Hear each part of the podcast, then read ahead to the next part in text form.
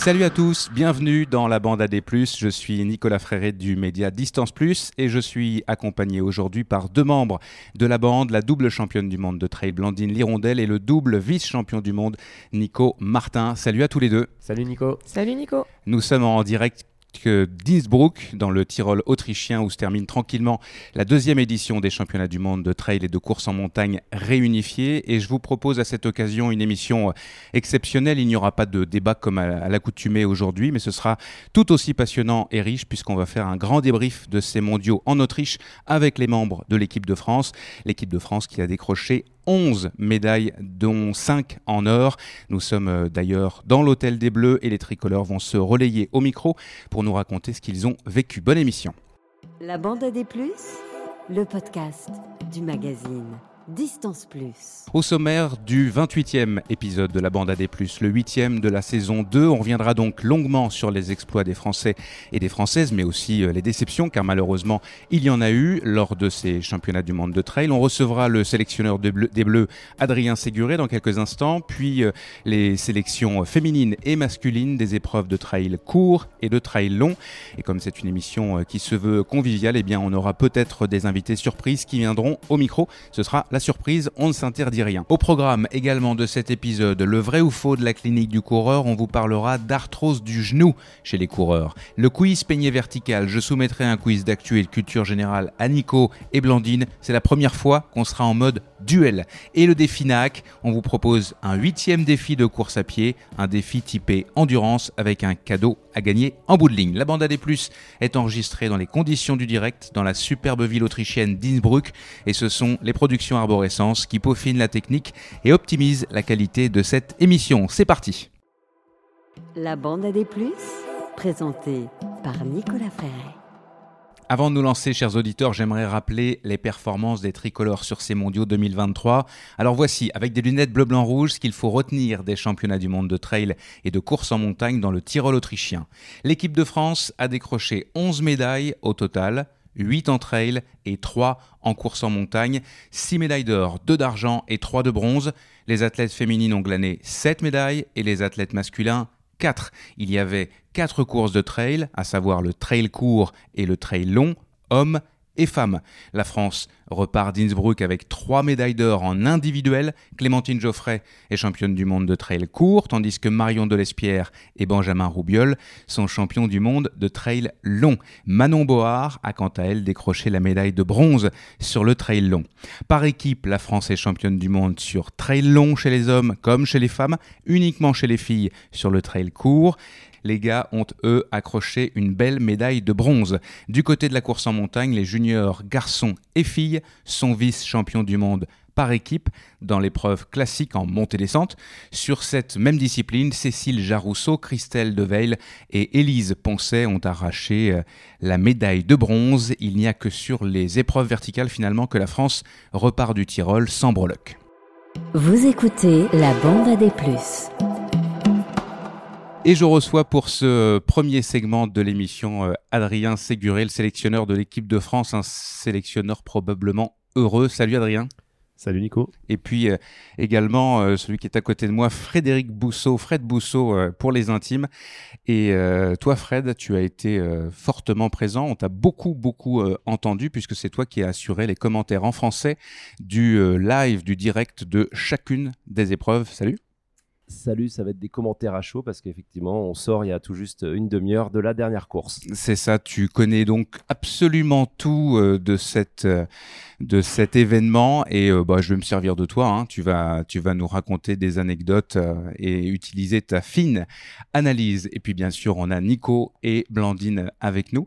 je vais d'abord commencer par toi, Adrien ton bilan, alors vraiment à chaud, j'imagine que il va s'affiner avec les jours, mais là, on vient juste de terminer les épreuves de course en montagne. Pour toi, tout ce qui, te concerne, les épreuves de trail se sont terminées hier avec euh, quatre médailles, quatre médailles en or notamment, euh, juste sur la journée d'hier. Comment, comment tu te sens et c'est quoi les premiers mots Alors là, qui te viennent Je me sens fatigué, mais, mais super heureux. C'était difficile d'espérer mieux, je pense. Donc on a on a eu en fait une équipe qui a été euh, qui a été incroyable, incroyable par rapport à, à des individualités qui ont été vraiment à la hauteur et qui ont été chercher des, des magnifiques médailles en individuel et des très très belles performances. Mais on a eu aussi euh, justement euh, enfin, quatre équipes et une grande équipe de France qui a permis d'aller chercher de, de, très très belles médailles par équipe. Parce que du coup, on rentre avec 20 athlètes médaillés. Et ça, c'est. C'est du jamais vu, probablement. Ouais, moi je trouve que c'était. Enfin, je sais ce que. Voilà, j'avais dit aussi aux athlètes avant en, en briefing, c'était un peu mon rêve en fait en venant ici de pouvoir justement euh, que tout le monde puisse rentrer euh, chez soi en fait avec une médaille. Et là, c'est le cas. Et du coup, bon, c'est quand même euh, une course avec une médaille de bronze et les, les trois autres courses, du coup, fait trois autres équipes avec médaille d'or. Donc, non, non, c'est vraiment incroyable et je suis super heureux et que ce soit à chaud ou à froid, je ne pourrais être que satisfait de chaque élément des 20 athlètes en fait qui composent l'équipe de France. Je me tourne vers Nico et, Blandine. Euh, il se trouve que pour vous, bah, ça s'est moins bien passé. Euh, je vais commencer avec toi, Nico. Euh, tu es un petit peu moins émotif que, que Blandine, qui a encore du mal à, à accepter, j'imagine. Euh, Nico, toi, tu es parti euh, avec ton plan de match, pas trop, euh, pas trop près du, pack de devant. Euh, on t'a croisé à plusieurs reprises avec euh, le grand sourire, le fait, tu avais le mot patience dans la bouche. Et puis finalement, à un moment donné, l'information est passée. Nico a abandonné. Alors on comprenait pas trop ce qui se passait. Alors tu vas nous l'expliquer. Qu'est-ce qui s'est Qu'est-ce qui s'est passé pour toi?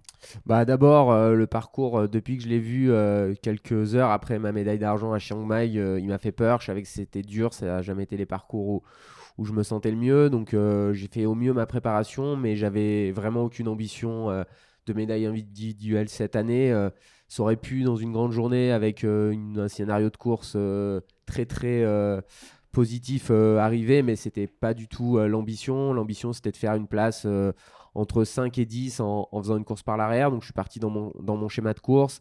Après, j'ai depuis un moment une petite gêne au genou qui, sur les parcours très exigeants où il y a beaucoup de contraintes excentriques, me, me gêne un petit peu. C'est dur à prévoir. Il y a des fois, ça passe. Et hier, c'était pas une journée très, euh, très agréable. Ça a été dur, euh, dur assez tôt dans la course euh, sur ce plan-là parce que le reste, c'était plutôt bien. Voilà, après moi, tu sais, je suis quelqu'un d'assez positif et qui m'épanouit beaucoup dans la pratique. Donc, en plus, j'ai vu, euh, vu mes équipiers, mes équipières réussir. Donc euh, voilà, j'ai été déçu un petit peu. Euh, le plus pénible, j'ai limite envie de dire que ça a été de, redescendre de, de la crête sur laquelle j'ai décidé d'abandonner parce que j'étais encore troisième de l'équipe. Donc je me suis dit, bon, je peux pas bâcher. J'ai continué. Et en fait, au moment où les, mes, équipiers Paul et, Baptiste m'ont passé, c'était vraiment, c'était vraiment dur de, de redescendre jusqu'au ravito. Mais j'ai rapidement vu passer Manon, Marion avec un visage dont je me rappellerai, je pense, toute ma vie de détermination.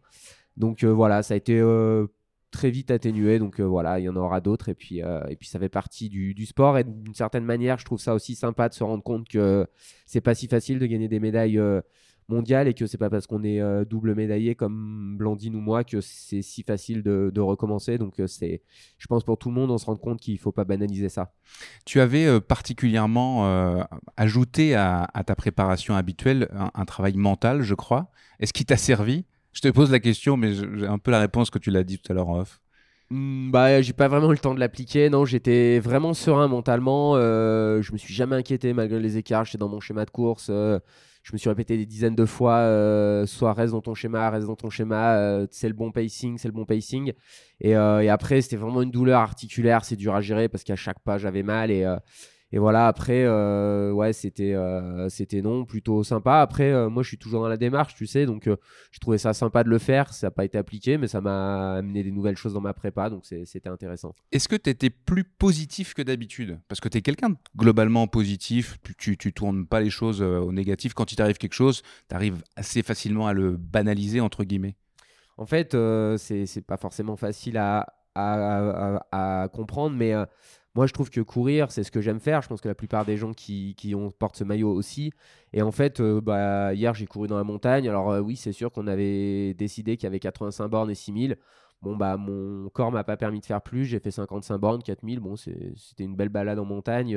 ça a été un peu dur hein, quand même parce que j'ai forcé avant de devoir abandonner. Mais voilà, je retiens ça. Et puis, et puis derrière, il y a tellement des résultats qui sont exceptionnels. La veille au briefing, on, plaisantait le soir en disant peut-être on va gagner 4 médailles d'or demain. C'est le maximum possible. Euh, on fait 5 euh, médailles en tout, c'est quand même de l'inespéré, surtout dans un championnat a quand même encore passé un cap et où il y a une vraie densité. C'est euh, sans faire offense aux, médailles d'avant. Hein. J'en ai gagné à cette époque-là, il n'y avait quand même pas le même niveau au début des années 2010, donc c'est vraiment fantastique de vivre ça. C'est vrai que là, Fred, je te passe la parole avant de, passer la parole à Blandine.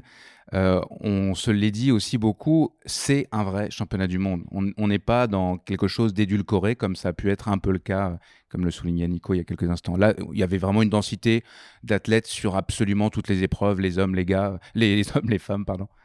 On en parlait tout à l'heure avec euh, Julien Rancon. C'est vrai que la proximité euh, de l'Europe euh, cette fois-ci par rapport à Chiang Mai l'an passé a fait qu'il y a sans doute eu beaucoup plus de nations européennes qui sont venues avec des équipes solides. Euh, on peut plus facilement faire des déplacements. Il faut aussi savoir que certaines équipes euh, payent leurs déplacements hein, ou payent leur maillot. On est encore sur certaines équipes. Alors c'est aussi une des raisons du succès de l'équipe de France. On en parlera peut-être, mais le, professionnalisme, l'organisation, toute la structure qui est mise en place depuis de nombreuses années, cette construction du sport autour de l'équipe de France, c'est aussi ce que, ce que relate et ce que ce que flatte euh, les autres observateurs, qu'ils soient les Anglais, les, Espagnols, les Américains. Je discutais avec beaucoup de gens euh, du côté des, commentaires euh, pendant trois jours. Et c'est vrai qu'aujourd'hui, quand tout le monde analyse les performances des Français, tout le monde analyse l'organisation qui s'est mise en place depuis dix ans autour de, cette équipe. Il faut signaler que Marion, qui est là autour de la table, apporte une médaille supplémentaire à la France. on en a pas encore parlé j'ai dévoilé un secret, mais euh, Marion Delespierre apporte une nouvelle médaille et que depuis 2011, la France n'a échoué qu'une seule fois sur un championnat du monde en 2018. Sinon, la médaille d'or est toujours restée du côté du clan français. Donc oui, une énorme densité cette année, ça c'est sûr. Ça correspond aussi euh, petit à petit à, la diversité, à la densification, à la médiatisation du sport, parce que ça, on, peut en parler et, et on l'a vécu en direct cette année. On a une médiatisation incroyable. Il y avait 180 journalistes qui étaient là. On a eu des moyens exceptionnels. Il y avait un car régie, il y avait des drones, alors pas des hélicoptères, mais des drones. Il y a eu des vélos électriques. Enfin, voilà, les, les, athlètes en ont tous profité. Mais ouais, on a vraiment, on a vraiment passé un cap depuis cette réunification en 2022. Blandine, j'ai laissé passer la petite émotion que j'ai vu poindre dans tes yeux tout à l'heure. Euh, tu, tu m'as dit, euh, quand, euh, quand il était question d'organiser ce podcast, je me sens pas super légitime d'être là. Euh, alors d'abord, qu'est-ce qui t'est arrivé? Parce que euh, voilà, je, l'ai dit tout à l'heure, tu as dû abandonner assez tôt sur blessure. Qu'est-ce qui s'est passé? Oui, alors déjà, je voudrais pas je voudrais pas jouer les troubles faits et ce que je retiens vraiment principalement c'est cette magnifique enfin l'équipe de France et les filles qui se sont bataillées jusqu'au bout qui ont fait une, superbe course. Euh, je revois même Audrey dans les derniers kilomètres qui qui se bataillaient pour l'équipe et qui finalement euh, euh, toutes les quatre arrivent à décrocher une magnifique médaille d'or. Et, et voilà. Déjà je voudrais vraiment souligner ça. C'était magique de les voir. Elles ont elles ont vraiment donné, donné le meilleur d'elles-mêmes. Et c'était voilà, une course pleine de suspense et de rebondissements. Et c'était, c'était génial. Pour ma part, bah, j'ai dû faire le, plus dur des choix, c'est voilà, c'est l'abandon, assez tôt en plus. Euh, je vais le faire un petit peu brièvement, mais effectivement, depuis quelques semaines, j'ai un, un bobo au pied, une fascite plantaire, qui, qui m'embête pour faire des, des, distances, enfin au bout d'un, qui m'embête quand même au bout d'un certain temps ou, ou, quand je cours sur le plat. Euh, et puis. Et en descente euh, certainement aussi un petit peu. En fait, un peu en descente, un peu en montée toujours. Euh, donc c'est vrai que sur 85 km c'est un peu compliqué. et puis j'avais deux options qui s'offraient à moi. Hein. C'était ben, de, de, pas courir, de récliner la, de décliner et, de me soigner plus tôt pour, pour être mieux dans le reste de, sur le reste de la saison, ou de, de ou de garder voilà cette place en équipe de France. Euh, le choix était rapidement fait d'une part parce que bah, en fait on n'avait pas de remplaçante donc j'avais pas l'impression de prendre la place de quelqu'un d'autre. Et d'autre part euh, je pense que tout le monde autour de la table euh, et dans cette pièce là c'est à quel point le, le maillot m'est très très cher de l'équipe de France. Je suis très dévouée depuis toutes les sélections que j'ai pu faire je les ai les ai faites et et donc j'ai voilà j'ai tenté excusez-moi. Ah, Ben non, ce c'est normal, l'émotion est normale. Voilà, j'ai vraiment voulu, vraiment voulu tenter. Euh, j'avais, espéré que ce soit que la douleur soit dans ma tête et qu'avec euh, et avec l'émulation de la course ça passe. Euh, sauf que je l'ai senti un peu dès la première montée. C'était, quand même soutenable. Et en fait, dès qu'il y a eu la bascule et dès qu'il fa- a fallu enchaîner euh, quatre pas euh, pour faire un, un semblant de course à pied, un semblant de courir, là j'ai commencé à boiter, à vraiment ressentir une douleur vive. On était même pas, au 5-6e kilomètre. Je savais exactement ce qu'il restait. Euh, c'était impossible pour moi de finir. Euh, J'aurais éventuellement pu, euh, avec le mental d'acier que j'ai et surtout pour le maillot, continuer quelques dizaines de kilomètres. J'aurais pas pu finir. Et en fait, ce que j'aurais juste gagné, c'est- majorer et aggraver la- l'inflammation. Donc j'ai préféré enfin, arrêter. De, de finalement prendre la bonne décision. Voilà, arrêter très, enfin, assez tôt. Il faut pas croire que voilà que c'est le mental qui a pas tenu parce que j'avais vraiment vraiment envie de tout donner. Euh, mais il y a aussi un moment où il faut penser à soi, à sa, à sa santé. Euh, et puis comme je l'ai dit, je savais que les filles étaient très costauds et que si toutes les quatre elles jouaient à leur niveau, et ben la, médaille d'or euh, était facilement accessible. Et en fait, elles ont été même, Tu as eu raison. Euh, bah, elles ont même été enfin elles ont même été encore meilleures que ce que j'aurais pu imaginer. Enfin elles m'ont voilà, elles m'ont fait vibrer et ça c'est vraiment ce qu'il faut que je retire de, de cette journée. Comment tu l'as vécu euh, la course durant? Est-ce que tu as mis ton émotion de côté? Ou est-ce que pour pour vivre euh, la course des filles ou ça a été un un, un- comment dire Bah, bah- incessant un- incessant trouble émotionnel euh, et ben finalement c'est plutôt aujourd'hui ou hier soir où c'était un peu difficile mais dès que j'ai abandonné la seule chose dont j'avais envie que j'avais envie de faire à l'heure actuelle c'était pas de rentrer chez moi et de me mettre dans mon sous ma couette et de pleurer c'était d'aller voir les filles. Et donc on est voilà c'est la première chose que j'ai faite. Je suis pas je suis pas on a pris la voiture avec euh, Mathieu mon conjoint et, les amis avec qui on, a fait le déplacement pour aller vite euh, sur des points de, ravitaillement et voir les filles. Enfin voir on a aussi pu euh, voir les, les, gars. Et ça m'a voilà ça m'a fait vraiment ça m'a permis de un peu d'oublier ça et d'être dans la course à ma façon et puis tu étais la première à l'arrivée hein. tu étais vraiment très très très très proche de la ligne pour être euh, pour pouvoir les prendre dans les bras. j'étais la première ça veut dire que j'étais même avant Manon c'est ça? Avant Marion Euh, Ad- Adrien, qu'est-ce que alors, je sais pas si je veux je veux pas que tu dises ce que tu as dit à, à Blandine, mais euh, comment tu comment tu gères ça, toi, en tant que sélectionneur, quand tu as ta leader euh, qui vient pour faire un triplé, qu'on attend aussi que les médias pointent du doigt. On en a déjà parlé dans la bande AD+, cette pression que, que nous-mêmes, les médias, on, on peut parfois mettre sur les athlètes. Euh, c'est quoi les mots dans ces cas-là? Qu'est-ce que Qu'est-ce que tu dis, toi? Je sais, enfin, je sais pas s'il y a vraiment des mots. Après, on a, on a eu des mots euh, avec Blandine. Et quand je dis on a eu des mots, c'est pas méchant. hein. Non, tu l'as pas engueulé. Non, non, c'est donc euh, après, moi, comme euh, voilà, comme j'y ai, j'y ai expliqué aussi, bien sûr que Blandine en moins dans l'équipe, c'est c'est difficile, surtout quand ça arrive euh, au début. Mais comme on l'a vu hier, on a on a une équipe qui était très solide et on avait, c'est pas anticipé ce qui pouvait se passer, mais on en avait parlé avec Blandine aussi et se dire, euh, et je voulais essayer aussi de minimiser un petit peu, euh, enfin cette blessure aussi à, à, Blandine en lui disant que il fallait pas qu'elle se rajoute une pression supplémentaire euh, en ce, enfin, en- en- avec ce devoir vraiment d'être indispensable pour l'équipe, qui avait aussi une équipe qui était très forte derrière elle, et que du coup, elle devait aussi voilà, essayer de, de, relativiser un petit peu ça. Et, et ce qui, euh, voilà, ce qui, elle a pris cette décision-là, que je comprends tout à fait. Et euh, moi, j'en veux surtout pas, comme je lui ai dit hier, quand on s'est retrouvé sur le parcours après, parce qu'elle est de suite venue encourager les copines. Et c'est là aussi où on voit l'équipe, en fait, qu'il y a derrière. Et euh, moi, c'est voilà, c'est quelque chose que, que je lui ai dit. C'est, j'en voudrais jamais euh, à une fille ou, ou un athlète qui est double champion du monde d'avoir un jour, voilà, un échec sportif. Euh, Est-ce que euh, on peut en vouloir à quelqu'un qui a autant rapporté à l'équipe? C'est impossible en fait. Donc euh, Ce serait une sacrée ingratitude, en tout cas. Complètement. Elle a, voilà, c'est quelqu'un qui a énormément donné pour le maillot. Si un jour il y a quelque chose qui se passe moins bien, ça arrive. J'ai jamais connu en fait une carrière de sportif de haut niveau qui est tout rose euh, en haut tout le temps. Je pense pas que ça existe. Donc euh, voilà, c'est, c'était le mauvais jour pour Blandine. Euh, on n'oubliera pas c'est les deux titres qu'elle a avant et euh, Moi, je vais lui rappeler régulièrement, de toute façon. mais voilà, et il me tarde déjà le prochain événement parce que je sais très bien que voilà, elle saura vraiment euh, revenir encore plus forte que, que ce qu'elle était. Et euh, voilà, moi j'ai une confiance entière à, à Blandine et je me fais euh, aucun souci pour la suite. Ce sera les Europes l'année prochaine, Les Europes en plus qui seront à la maison. en France, à Annecy. Voilà. Donc, donc du coup, euh, Doublement à la maison pour euh, Adrien. Ah bah oui, ce sera dans le jardin. Dans le jardin. Dans ton jardin. Euh, juste avant de te laisser euh, puis de donner le micro euh, à, à une de tes athlètes, euh, est-ce qu'il y a une euh, comment dire un, un athlète ou une athlète qui t'a particulièrement impressionné? Dans le sens où c'était plus inattendu pour toi? Elle est dure cette question. Mais elle est dure, elle soit fais, fais pas de fais pas de langue de bois. Je vais pas faire de langue de bois, c'est l'équipe. Ah bah ça c'est la méchante langue de bois, pardon.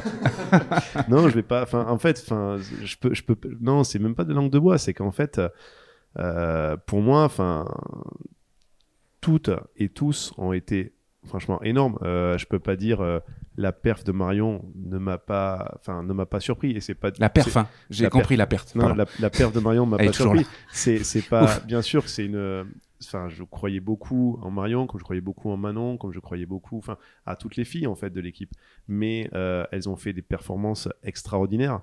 Euh, chez, les, chez, enfin, chez les gars, comment je pourrais dire que la performance de Benjamin n'a pas été. Benjamin Roubiol. On Benjamin va revenir Roubiol, après. Hein, je, les auditeurs, on on n'aura pas, on pas fait un bilan. C'est vrai qu'on est rentré directement dans la discussion. On est là-dedans depuis une semaine, mais en fait, il va falloir qu'on éclaircisse un petit peu les, les choses. On va en parler dans quelques instants avec Fred. C'est voilà, ça a été dingue euh, sur le court, euh, en- parce que là on est on est juste au, au lendemain du long, on parle on parle un peu de long, mais mais sur le court, la performance de Clémentine est stratosphérique. Clémentine Geoffrey. Clémentine Offray, pardon. Et euh, et puis euh, toutes les filles en fait ont été vraiment très fortes. Les gars c'est pareil. Et en fait euh, on voilà, c'est, c'est- je peux pas dire en fait une personne m'a plus impressionné qu'une autre. Par contre, moi, ce qui m'a impressionné, c'est cet état d'esprit d'équipe en fait qui a poussé tout le monde, que ça soit chaque individualité, euh, qui étaient les individualités vraiment les athlètes qui étaient dans un grand jour. Ça les a encore plus poussés. Et euh, les individualités aussi, les athlètes qui ont eu des creux peut-être aussi dans, la course et qui ont tout, tout, tout donné pour l'équipe et qui viennent en fait, qui font des fins de course énormissimes pour pouvoir venir chercher une médaille. Donc, euh, ouais, je, je, je peux pas en fait euh, dire que quelqu'un m'a plus marqué, Bon, ça va, t'as bien répondu. mais j'ai 20 athlètes qui m'ont marqué. Ouais. Je vais te laisser passer le, le micro à Manon et à Jocelyne. Euh, Approchez-vous pendant ce temps-là. Les filles, pendant ce temps-là, je vais demander à Fred de me faire un petit point sur ce, ce trail long de euh, 87 km et 6100 mètres de dénivelé positif. Et puis le dénivelé négatif est super important. Il était encore plus, euh, encore plus prononcé. 6007, c'est ça? Ça a changé pas mal tout le 500 temps. mètres, on n'est pas sûr, sûr. Je sais pas si les GPS ont été euh, euh, consultés à ce niveau-là. Nico, qui est notre, euh, C'était notre autour, capello. autour de 6000, euh, 6100 mètres de dénivelé positif et donc 400 de plus en négatif puisqu'on avait 400 mètres de différentes altitudes entre le départ et l'arrivée. En quelques, quelques secondes, est-ce que tu peux nous faire un profil de, ce, de, ce, de cette course? Et puis après, on va, on va, on va filer. euh, Une radioscopie de la course. Voilà, radioscopie, tu as fait ça toute la semaine. Alors là, Alors, euh, ouais, on peut faire un, un bilan rapide. On a assisté à une course chez les hommes, un départ très rapide. Euh, on va commencer par les femmes si, si Ah, tu veux on bien. commence par les femmes ce Mhm. coup-ci Ok. Euh, les dames, eh ben, on, on a assisté à un départ aussi rapide. Tout le monde le- a été unanime là-dessus. Euh, on a vu Blandine qui s'est accrochée euh, au début Elle est partie, à on n'a pas dit, mais elle, elle était en tête ou au deuxième. Marcela euh, Vasinova, la, la tchèque, pendant un petit moment. Et Marcela, on a bien vu que ses distances de référence, c'était autour de 35-40 km. Donc euh, c'est vrai que sur le live, on, s'attendait à ce qu'elle puisse se craquer au bout de 3-4 heures de course, ce qui s'est avéré juste, puisque l'Allemande euh, Katharina est revenue sur elle euh, progressivement. Elles ont d'ailleurs longuement papoté, je ne sais pas si vous verrez sur le, live, mais pendant un long moment, elles ont papoté ensemble dans, dans la montée vers le haut de la station de ski. Et on s'est dit d'ailleurs, ça va même rentrer derrière, parce que vraiment, c'était lent. Et Martina Valmassoi, l'italienne, était juste derrière. Il y avait ensuite bah, Audrey qui était un petit peu plus loin, euh, euh, Marion et, euh, et Manon. Et puis petit à petit, bah, l'Allemande a, a pris les commandes de la course. Marcella a commencé à craquer. Et puis là, on a vu que les amis courses, euh, les Françaises, ont mis en route progressivement. On avait eu une autre Allemande qui était, euh, qui était dans, dans, les, dans les places de 3-4, euh, qui jouait aussi le, podium et le classement par équipe, hein, qui est très important. Et puis là, après la mi-course, ben, on a vu euh, Marion et Manon euh, revenir, attaquer. On avait Audrey qui dégringolait un petit peu dans le classement, Jocelyne qui faisait une course euh, régulière Constante. et parfaite autour de la 20, 19, 18, 17e place qui grappillait des places. Donc euh, c'était aussi intéressant de voir que cet esprit d'équipe était présent. Et puis euh, sur l'arête avant la, la grosse descente de, de 1600 mètres, eh ben, Manon est passé un petit peu à l'attaque. Marion s'est accroché. Et puis euh, en bas de la descente, Marion a, a pris les commandes de la course. Elle est revenue sur, euh, sur euh, l'allemande. Et puis là, elle s'est envolée sur euh. C'est vrai que je l'ai dit euh, mais hier, mais toute la journée. Euh, elle est revenue sur elle. Et euh, alors, c'est ce qu'elle m'a raconté hier soir, Marion c'est qu'en fait, c'est Thomas Cardin qui lui dit au dernier ravitaillement à 6 km de l'arrivée qu'elle est en tête. Elle ne savait pas qu'elle était en tête. Donc, euh, elle l'apprend à ce moment-là en, en gérant parfaitement sa course. Et, et puis après, bah, du coup, il y a Katharina qui, qui était euh, seconde. Manon revient sur elle euh, dans un ultime effort, victime de, de Il est reparti, il est en direct, le gars. vomissements. et, puis, euh, et puis voilà, Manon, a... l'Allemande s'est accrochée. On a cru qu'elle allait faire le trou, Manon. Et puis euh, offrir une, une deuxième place à la France. Et puis l'Allemande a été très très solide dans la bosse. Elle est même revenue un petit moment sur, euh, sur euh, Marion. Et puis après, euh, Marion a produit un super, fait une super descente et elle est venue euh, décrocher une médaille euh, On, va majestueuse. les laisser raconter la suite. Salut Marion de l'Espierre, championne du monde de trail long. Euh, Fred a tout raconté là, mais euh, comment euh, Moi, ce que j'aimerais que tu me racontes, c'est, euh, on en parlait il y a quelques instants, au moment où tu apprends, donc assez tôt dans la course, que vous apprenez les filles, euh, que que votre leader, à, votre capitaine, comme tu l'as appelé hier, avait euh, avait arrêté sa course. Qu'est-ce qui se passe dans vos têtes à ce moment-là? Vous êtes pas mal toutes les trois. vous n'êtes pas ensemble nécessairement, mais vous êtes proches. Salut Nico. Euh, oui, effectivement, du coup, dans la première descente, euh, j'ai vu que Blandine était, était en difficulté. Euh, là, sur le coup, dans ma tête, euh, d'abord euh, beaucoup de tristesse pour elle parce que je sais à quel point le maillot lui tient cher et à quel point elle, euh, elle aime l'honorer, ce qu'elle fait très bien depuis son premier titre et sa première sélection.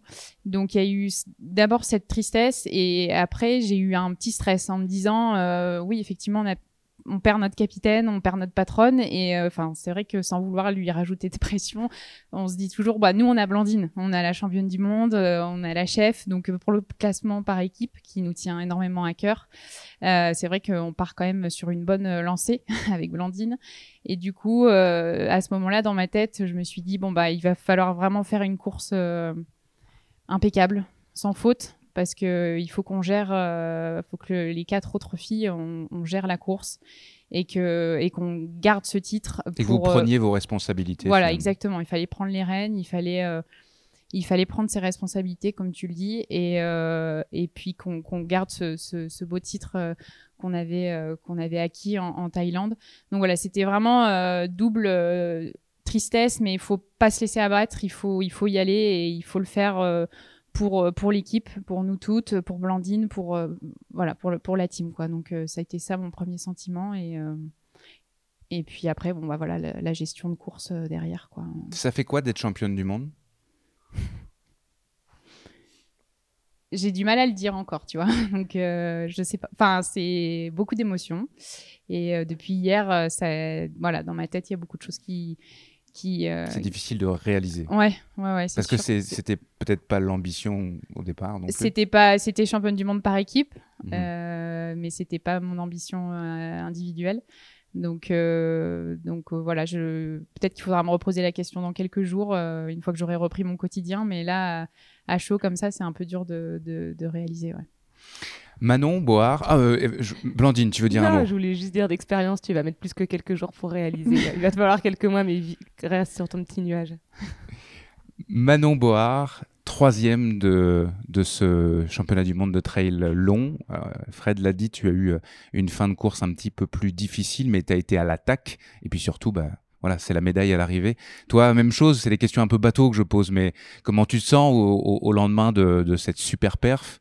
Euh, Qu'est-ce que ça fait de, rester championne du monde par équipe euh, en sachant que tu avais peut-être un peu moins euh, participé à cette victoire par équipe à Chiang Mai, on va pas se, le cacher. Comment, tu, comment tu te sens par rapport à tout ça? Eh ben, une belle revanche par rapport à la Thaïlande, ça c'est sûr. Euh, non, un collectif, une symbiose euh, avec les filles de fou, un bon moment avec euh, Marion, où je sentais clairement qu'elle était dans un jour, euh, voilà.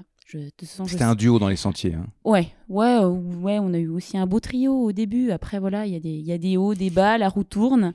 Et, euh, et non, voilà, sur la portion voilà, de plat, là, elle est partie et j'ai dit, Ouah, là, le, là, le titre. Ah, il toi, est- tu t'es dit, tu, te l'es dit dans ta tête, elle est partie pour gagner? Ah, j'étais sûre. Ah, mais ça se, elle était déterminée, elle était euh, focus, euh, et puis dans une gestion euh, parfaite au début. hein. En effet, quand on a croisé Blandine,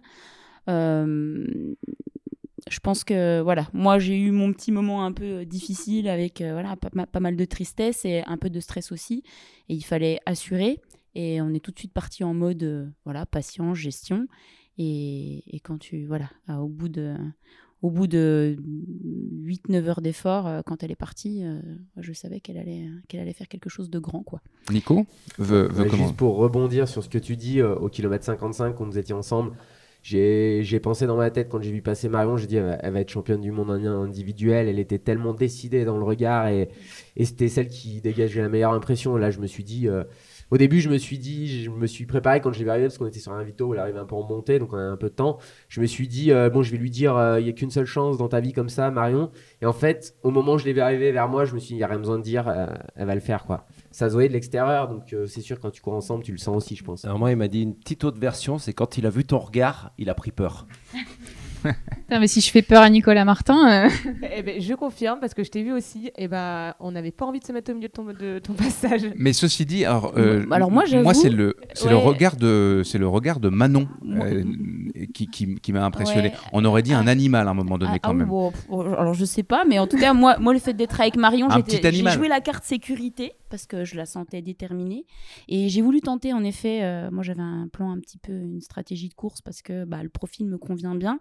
Et je savais qu'en bas de la, montée de Odol, si j'étais bien, là je voulais euh, voilà, mettre un petit coup de, un petit coup d'accélérateur, puisque c'est en plus une partie que je trouve magnifique et que j'avais beaucoup appréciée pendant la reconnaissance. Et euh, voilà, j'ai bien vu que voilà, les filles de devant, on revenait très vite dessus. voilà, donc j'ai attaqué un coup là. Et puis en fait, euh, problème un petit peu d'alimentation et j'avais euh, peut-être pas euh, voilà la, détermination de, Marion, mais mais clairement c'était voilà c'était tenter le tout pour le tout et, et malgré une fin de course compliquée de mon côté. Je crois que je fais une grande course et je suis très très fière du résultat. Assurément. Et de On avait un partager ça en équipe. euh, On avait un petit peu peur que ton, que ton mute que tu as gagné euh, cette année soit euh, un peu tardif et que, et que tu te crames les ailes. Finalement, euh, pas tant que ça. Non, parce que j'ai fait le mute avec cette. moi, l'objectif, c'était vraiment le. J'avais deux gros objectifs de saison, donc le, maillot de l'équipe de France avec les mondiaux et l'UTMB. Là, vraiment, c'est deux, objectifs auxquels je tiens. Et le mute, je suis partie vraiment avec cette, euh, cet objectif de, de faire un ultra, mais un petit peu en dedans, ce que j'ai fait. Euh, même si voilà, je fais une course en gestion et je me suis pas du tout euh, mis dans le rouge pour justement voilà, assurer en tout cas mon plein potentiel pour les mondiaux. Et je pense que voilà, malgré un petit pépin et une petite blessure euh, au mollet euh, il y, a, y, a quelques, y a quelques semaines, euh, je pense que c'est contrat rempli et voilà, je suis très fière de ça. Super, on va passer, tu vas passer le micro à Audrey. Si, si le micro veut bien passer, il faut juste le passer sur la table là. Hop. Audrey, toi, tu, as, tu es la, la troisième fille qui classe finalement au général et, qui offre la médaille d'or. Euh, toi, tu as vécu une course spéciale aussi, assez euh, déterminée, euh, pour reprendre ce mot-là, devant, de, de- au, au début de la course. Puis, Fred l'a rappelé tout à l'heure, tu t'es mis à dégringoler. Alors d'abord, qu'est-ce qui s'est passé quand tu as dégringolé? Mais heureusement, à un moment donné, tu as inversé la tendance et tu t'es battu pour aller chercher cette médaille d'or par équipe. Ouais, salut Nico. Bah oui, moi j'ai une, course qui a été très compliquée, euh, mentalement et physiquement. Euh, la première boucle euh, s'est plutôt bien passée. Je suis la première à avoir vu Blandine. Exactement la même réaction que Marion. D'abord, beaucoup de tristesse pour elle. Euh, on sait tout à quel point ce maillot est important euh, pour elle et à quel point elle l'a défendu euh, ardemment tout- toutes ces années. Donc voilà, très, très triste pour elle. Et tout de suite, je me suis dit, bon, bah là, il faut qu'on assure sans elle. Il faut qu'on le fasse pour elle aussi. pour, pour, pour notre équipe de, de 4 qu'on était encore et, et, pour Blandine qui le mérite. On devait lui offrir ça. Mhm. Donc, donc voilà, je, je, suis passée au ravito. Adrien me dit Bon, bah, du coup, c'est toi qui as le lead. Je me suis dit Bon, bah, allons-y, c'est parti. Et là, tout de suite, dans la première ascension, euh, bah, je me suis dit, bah, je vais pas le garder longtemps parce que j'avais pas de jambes. Dès qu'il y avait des, des montées euh, raides, ce qui arrive quand même euh, assez souvent dans ce parcours, euh, j'étais, j'y arrivais pas. J'y arrivais pas, j'étais vraiment fatiguée et, et normalement, c'est quand même un de mes points forts. Oui, tu es, es, bonne dans le, dans, le, dans le dur, dans le bah, technique. Ouais, normalement, oui. Donc, bon, bah, j'ai fait comme j'ai pu je me suis accrochée. Euh, et t'as pas lâché surtout. J'ai pas lâché et pourtant euh, c'est pas facile sur un championnat du monde parce que euh, ce que je disais, euh, sur n'importe quelle compétition, on a un coup de mou, on se fait doubler par une, deux, trois, quatre filles. Là, euh, je me suis fait doubler par 30 personnes en, Mhm. en deux heures quoi. Et- Le, le mot dégringolade était ah, approprié. bah, tout à fait, oui. Et c'est la descente aux enfers. euh, Enfin voilà, on fait ce qu'on peut. J'essaie de me dire, bah là, ça commence à revenir. Et non, je continue à me faire doubler. euh, bah voilà, il faut faire avec. Euh, c'est un jour sans. Il faut faire avec les sensations du jour. euh, Il y a l'équipe qui est là, c'est en jeu. euh, on compte pour l'équipe. On lâche Il pas. faut se battre. Il faut, il faut, faut rien lâcher. Et c'est un jour sans qui se termine super bien. Alors c'est un jour sans qui se termine super bien grâce à l'équipe. Parce que Toute seule, euh, toute seule, t'arrêtes. Ah toute seule j'arrête. Non alors une course que pas par équipe, c'est certain que je bâche, c'est sûr et certain. D'accord. Et euh, en fait, il s'est passé plusieurs choses. Euh, Jocelyne m'a rejoint à peu près au kilomètre 54. Je me souviens que tu m'as dit il reste 54 km. et on a fait 54 km. Donc Jocelyne me rejoint. Alors, dans un premier temps, je me dis cool, parce qu'elle est là. Si jamais je, j'explose, elle pourra peut-être euh, aller chercher mieux que ce que je peux faire moi. Et d'un autre côté, euh, je me dis, bon, bah voilà, du coup, bah là, euh, pff, je, je suis quatrième de l'équipe. Enfin, non seulement je je vais pas compter, alors bon, ça c'est tout le monde compte, c'est important Bien pour sûr. tout le monde. Mais là, en l'occurrence, voilà, il y a aussi quand même cet effet-là. Et je vais finir 25e, et voilà, c'est bon, c'est c'est comme ça, mais c'était pas ce que je voulais à la base. Et là, on arrive à un ravitaillement et euh, tous les copains de l'équipe, un gros groupe de copains de l'équipe, des, du cours, euh, de la montagne, euh, qui, qui nous disent avec Jocelyne, il faut aller chercher l'allemande, est à 10 minutes. Alors moi tout de suite, euh, bah, non mais là, euh, je peux pas marcher en fait, donc euh, aller chercher l'allemande à 10 minutes, euh, vous vous rendez pas bien compte en fait, je pense. et Jocelyne, une situation, une, une attitude complètement différente, qui leur dit alors attends, combien de minutes exactement? Elle est où l'allemande? Et je me dis, mais elle est cinglée, on va pas aller la chercher quand même. elle est folle. Et, Et si? Et si Ah Et Non, si alors là, je sais pas. Je sais pas ce qui. Jocelyne, euh, donc, qui est à tes côtés, Jocelyne Poli, euh, toi, tu es un peu l'assurance euh, tout risque de cette équipe. Parce que oui, tu termines quatrième, mais en même temps, quand Audrey commençait à dégringoler, on s'est dit, bah, c'est pas grave en fait, parce qu'il y a Jocelyne qui est derrière, donc elle va, elle va, elle va assurer. quoi. Et c'est quand même ce qui s'est passé. La preuve dans l'anecdote que vient de raconter Audrey. Comment comment t'as vécu ça? Il se passe quoi dans ta tête à toi? Ouais, c'est- moi, je l'ai vu dans l'autre sens, en fait. C'était pas. c'est Oh mince, maintenant, c'est moi qui vais compter. Parce que moi, je comptais justement l'assurance de risque. Pour moi, c'était euh, les quatre qui étaient devant moi, c'était pas moi. Donc, moi, je me disais, mais mince, euh, c'est c'est moi qui vais compter. Donc, c'était déjà euh, plus compliqué. Déjà, quand j'ai vu Blandine, euh, au-delà, je vais pas répéter, hein, de, franchement, la, la tristesse, euh, enfin, pour moi, ça m'a fendu le cœur de, de la voir, euh, voilà, comme ça. Et ensuite, euh, je me suis dit, ou bien c'est là, par contre, j'ai plus, euh, j'ai plus le numéro 5 dans le dos, quoi. J'ai le numéro 4 et le numéro 4, bah, il compte, euh, il compte encore plus. Mhm. Donc, euh, en Thaïlande, on était 6. Alors, de, on va dire du, du 4 au 6, on comptait pas trop. Mais là, 4, euh, 4 ouais, il fallait, il fallait aller jusqu'au bout, quoi. Bon, après, aller jusqu'au bout, euh, je, moi, j'abandonne euh, pas. Donc, Tu n'abandonnes jamais une mais course, hein. J'y vais Ouais. pas à la même vitesse que les trois qui sont devant moi. Donc, euh, c'est sûr que voilà, il aurait fallu attendre un petit peu plus longtemps pour pouvoir euh, dé- déterminer si on était euh, première équipe ou, euh, ou, troisième, ou deuxième équipe. Donc, voilà. Quand j'ai rejoint Audrey, en fait, moi, c'était. je pensais pas qu'en fait l'Allemagne était devant nous. C'est elle qui me l'a appris. Donc pour moi, on avait, euh, ben voilà, elle avait un coup de mou, ça allait repartir, on repartait même ensemble, c'était pas, c'était pas gênant. Mais elle me dit non, les Allemandes, elles sont devant nous. Et là, je lui dis mais quoi, la petite jeune là en jaune, mais elle va exploser, c'est pas possible. Je lui dis tu vas la rattraper. Et donc, euh, donc voilà. En fait, là- on a cru qu'on allait repartir ensemble du ravitaillement, mais en fait, c'était pas possible parce qu'en fait, quand elle est repartie, elle me dit Tu me rejoins? Bah tu, me- tu me rejoins, ouais, à l'arrivée, parce que vu à la vitesse à laquelle elle est repartie, euh, j'ai même pas pu euh, m'accrocher. ce qui est exceptionnel, c'est que c'est là, ça, ces anecdotes-là montrent bien l'importance majeure d'une équipe. C'est là où c'est pas forcément celle qui a le plus de, potentiel de performance, euh, qui c'est l'ensemble, c'est le mental, c'est ce que vous vous dites dans une course, et c'est le, le, petit truc qui va qui va faire la différence. Moi, c'est la première chose que j'ai dit à, Audrey en arrivant. En fait, je lui ai dit, c'est si jamais euh, j'ai voilà, si on me dit que je compte pas en étant quatrième, euh, en tout cas, si j'ai compté, c'était en la rejoignant, en lui mettant un petit coup de pied aux fesses. Et, et, voilà, un petit peu, un petit coup de, boost ou de pression, je sais pas comment on pourra le dire, mais voilà, je deux. pense que j'ai servi un petit peu euh, à ça. Euh, évidemment, elle a servi. Alors là, par contre, euh, moi, ça m'a fait très plaisir qu'elle dise euh, j'ai le sentiment d'avoir compté pour l'équipe parce que c'était très important qu'elle se ressentit. Et j'aimerais que Blandine ait aussi ce ressenti, même si pour l'instant c'est compliqué. Mais évidemment qu'elle fait partie de cette victoire et qu'elle est, elle est intégrée à l'équipe et qu'elle est pour beaucoup dans notre victoire aussi. c'est elle qui nous a montré le chemin quand même. Et en fait, moi, l'anecdote, c'est que quand, quand Jocelyne m'a rejoint, je savais en fait que du coup, l'équipe l'équipe avait la médaille d'argent assurée que je savais très bien que Jocelyne, elle allait pas dégringoler. Je savais qu'elle allait remonter. J'ai vu dans quelle forme elle était. L'assurance c'est ce que j'ai L'assurance Tourix pour notre, pour notre médaille d'argent. Donc moi, je me suis dit, c'est all-in. Tu mets tout pour aller chercher cette médaille d'or. Si tu l'as pas, que tu exploses, et eh ben moins, tu bâches. Pas de il n'y aura pas de regret parce qu'on aura la médaille d'or parce que Jocelyne va aller la chercher. Toi, tu mets tout dedans. Tu y vas même si vraiment je m'en sentais pas capable, mais mets tout et on verra ce que ça donne quoi. Et peut-être que ça va pas du tout tenir, c'était quand même à 30 km de l'arrivée, donc euh, ça va peut-être complètement exploser, mais il faut le tenter parce que euh, on avait trop envie d'être championne du monde quoi. Et ben c'est fait, c'est ouais. fait. Bravo à, à, toutes les quatre. La bande à des plus, le podcast du magazine Distance Plus. On va pouvoir demander aux, aux, gars maintenant de prendre votre relais. Benjamin Roubiol, le nouveau champion du monde de trail long dans l'équipe de France, s'était endormi en vous écoutant.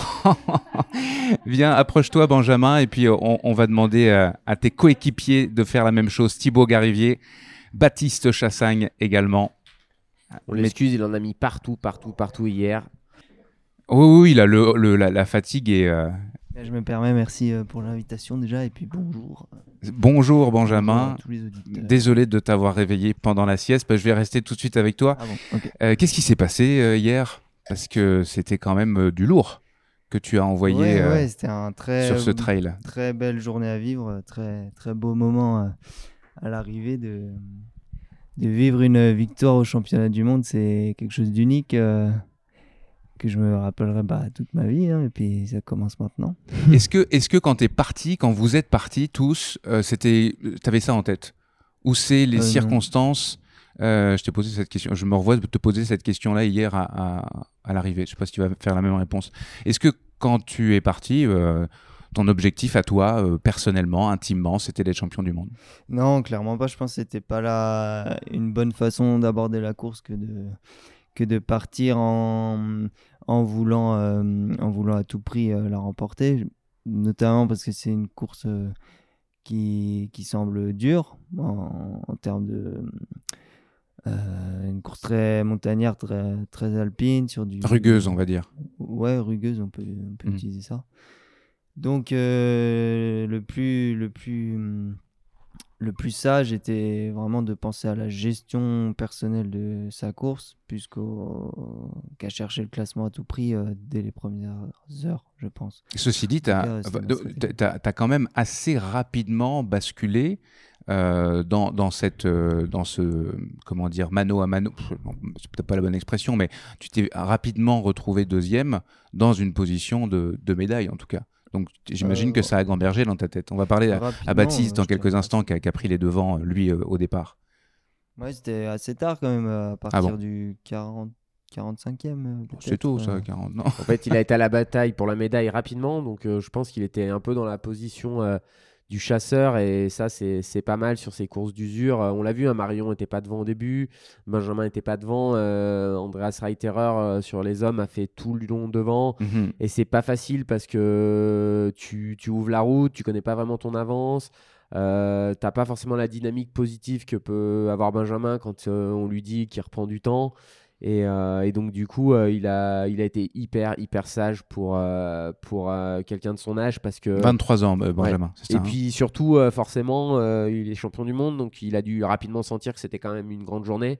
Parce qu'on on, est rarement champion du monde quand on est dans une journée moyenne, et donc du coup, cette patience qu'il a su avoir, rester calme, c'est c'est vraiment important. Et il l'a dit, hein, c'est le, le chemin vers, euh, vers la performance avant de, avant de passer à la performance. Et puis après, une fois que la médaille peut permettre de, de faire le petit supplément d'âme, bah, il a bien su le faire. Donc un, un immense bravo à lui. Benjamin, tu te sens différent aujourd'hui d'hier? Bah, un peu soulagé d'avoir passé un nouvel ob- objectif. euh, c'est, je me sens un peu en vacances après ça. Et, et puis toute la, toute la joie, tout le bonheur reçu euh, du public, du, du staff, des coéquipiers. euh, Là, hier, était- c'était assez fou, Ça- l'énergie Ça que- m'a nourri, clairement. Ouais. Thibaut Garivier, tu es euh, le deuxième gars de, de l'équipe. Euh, donc, je le rappelle, hein, vous êtes champion du monde par équipe aussi. Toi, tu as vécu une journée difficile aussi. Tu es arrivé et tu nous as fait un peu comme à l'UTMB. Tu t'es écroulé et plus de son, plus d'image en PLS, plus de Thibaut Garivier. Qu'est-ce qui s'est passé? Salut Nico. Eh Salut. ben, écoute, euh, ouais, effectivement, c'était euh, euh, une course euh, assez difficile. bon, l'UTMB, c'était vraiment encore un cran au-dessus parce que c'était ça, mais pendant une douzaine d'heures. Mhm. Ouais, c'est bien, là, t'avais de l'expérience. Voilà, j'avais cette expérience. Je me suis dit, ça peut pas être plus long, donc ça a été vraiment compliqué pendant pendant euh, ouais 5 pendant 5-6 heures. Voilà, j'ai jamais eu trop les bonnes sensations et à la fois ça a avancé. Les jambes euh, les jambes répondaient, donc euh, j'ai eu une préparation, euh, comme dit mon coach, un bon fond de commerce. Voilà, les sensations étaient pas là. Moi, j'ai à l'inverse de Benjamin, en fait. euh, j'ai jamais été dans le combat pour la médaille, j'en ai pas été capable. Dès que j'ai bien compris la course et j'ai vu le podium se dessiner, j'ai vu les, les individualités au moment de la course, j'ai vu le moment où ça s'est où ça s'est passé. J'ai essayé de faire l'effort sur la descente là de 1003 1400 moins. Bon, à ce moment-là, euh, je prends 3 minutes dans la descente et là je me dis bon, il reste 25 bornes, euh, faut faut quand même rentrer. Euh, et voilà, moi, à l'inverse, ce qui m'a manqué, c'est de pas avoir ce petit supplément euh, de la médaille. Euh, Nico m'a fait accepter que une des trois premières places, euh, c'est c'est louable. Donc euh, j'étais content euh, de partir euh, de partir déjà là-dessus euh, dans la tête et pas de forcément euh, vouloir gagner à tout prix. Euh, ça, je l'ai compris il y a il y a quelques temps. Je pense que ça ça concerne assez peu de courses. euh, pour moi, c'est vrai que pour moi, courir, c'est faire une compétition, c'est pour gagner. Oui, t'es un Faire compétiteur deux ou né. trois, euh, encore pire 4 euh, ça m'intéresse pas. Après, euh, voilà, c'est des championnats du monde. Il faut voir que le niveau euh, augmente de plus en plus. euh, le sport se professionnalise. Voilà, faut aussi savoir. euh, je pense que j'ai couru à mon niveau, à ma place. Euh, quand on voit la course de Benjamin, bah, c'est moi pour moi, c'était pas possible. Je pensais hier de courir à ce niveau-là, donc donc bravo à lui. Et puis et puis voilà. Après. Par rapport à ton, à potentiel, est-ce que tu, as l'impression que tu es au plafond de verre? Je, veux juste comprendre. Ou est-ce que, tu peux, tu t'autorises à, à, à aller au-delà? J'entends, on parle très souvent de toi dans, la bande AD+. Enfin, Nico parle très souvent de toi. Il y a une, forme d'admiration chez lui sur tes capacités. Et, euh, j'ai l'impression que, en tout cas, toi, Nico, tu as le sentiment que Thibaut a tout à fait le profil d'être un futur champion du monde. Ouais, bah Donc il a fait après, 6, il, a fait en 4 il en- hier. Il en a puis- pas parlé, mais il a une prépa qui n'était pas forcément idéale. Euh, et pour être champion du monde, euh, ah, sauf quand on est un extraterrestre, mais il faut que tout se déroule euh, dans les derniers mois sans accroc. euh, il faut la bonne journée. ça, ça c'est pas. On a beau maîtriser l'entraînement, il y a des choses qu'on comprend pas toujours. On fait des choses qui sont similaires. Il y a des journées. On est bien. Je pense qu'on était, on était globalement bien préparé par, par notre entraîneur commun, Patrick Bringer, qui entraîne aussi Marion. Mais, euh, mais pour gagner un, un championnat du monde ou une grande course, il faut la petite journée en plus. Thibaut, il a fait euh, ce qu'on attend tout le temps de lui, c'est-à-dire une grande régularité. Après, euh, il n'avait pas la journée, par exemple, je pense, de, de la CCC euh, 2021 pour aller chercher un petit peu plus haut. Après, euh, je suis un petit peu déçu pour lui parce que pour euh, il- s'il avait pu avoir une, une médaille, c'était encore en plus. Mais Il euh, l'a eu en, en euh, comme, en comme toi d'ailleurs. Bien hein. sûr, mais voilà, ça reste un sport individuel, même si l'équipe nous porte, l'équipe permet de nous transcender. Euh, je pense que hier, on- on- il va avoir la parole après, mais Baptiste, il a eu un moment extrêmement difficile. Il va en parler dans la course. Je pense sincèrement, je sais pas s'il est pas avec le maillot de l'équipe de France, je sais pas s'il continue ce jour-là, tu vois. Et en plus, il se retrouve 5 de l'équipe et il continue. Et quand il me dépasse, quand je décide d'abandonner, mais je suis au milieu de la montagne, donc il faut que je rentre. Et il me double et je lui dis lâche rien parce que Paul, il est pas très bien devant. Et, Paul Matou, qui, qui est pas avec nous là, mais. Qui est pas avec nous, euh, je lui dis lâche rien, lâche rien. Et il fait une superbe fin de course où, où, il, où il retrouve, je pense, un peu les jambes qu'il avait au début de la course. Donc euh, voilà, c'est un travail d'équipe. euh, et euh, je pense que tout le monde repart de là très heureux. Et puis, euh, on est quand même une équipe qui vit très bien. Et je pense qu'au-delà de, des résultats, il y a aussi tout ce qui se passe avant qui nous nourrit et qui fait qu'on a aussi envie de, de revenir dans cette équipe. Clairement, il y a une émulation que nous, journalistes, Fred, euh, j'imagine que c'est la même chose pour toi comme perception. Il se passe quelque chose dans cette équipe-là. C'est pas, c'est pas que des individualités. Il y a, il y a, il y a une émulation là. C'est le bon mot. Ouais, il y a une émulation, ça c'est sûr. Et puis surtout, euh, on le voit au niveau global depuis, euh, depuis 2011, euh, la, première grosse sélection qui avait emmené une équipe de France du côté de l'Irlande. Mais c'est vrai que euh, on voit qu'aussi au niveau de, de l'ensemble de la communauté des trailers élites de haut niveau en France et aussi à l'étranger, il y a cette envie aujourd'hui d'aller chercher le maillot, d'aller chercher la sélection, d'aller chercher des médailles, d'aller parce que cette, cette équipe de France transpire, respire performance, bonne humeur et, euh, et envie d'y aller, envie d'aller. euh, voilà, alors Baptiste en a un exemple. Benjamin va être dé- désormais un nouveau porte-drapeau. Marion un nouveau porte-drapeau. Clémentine et aussi incarne cette nouvelle génération. Et c'est vrai qu'on aura peut-être euh, les, les filles du cours, mais c'est vrai que je pense Bah, qu'il y a une forme d'insouciance dans tout ça qui fait qu'il y a à la fois l'expérience euh, des tauliers, euh, Manu, Nico, euh, Julien, Rancon. Et puis euh, toute une équipe. Et quand on lit sur les réseaux sociaux les, ou les commentaires qu'on a eu chez le- sur le chat et tout, et ben sachez, vous, membres équipe de France, que vous faites rêver les gens. Ah vous avez fait rêver les gens hier, mais vous faites aussi Énormément rêver les de jeunes. messages. Euh, 70 000 personnes hein, qui ont suivi le, le live hier. Donc c'est des chiffres et voilà, on franchit un cap euh, incontestablement.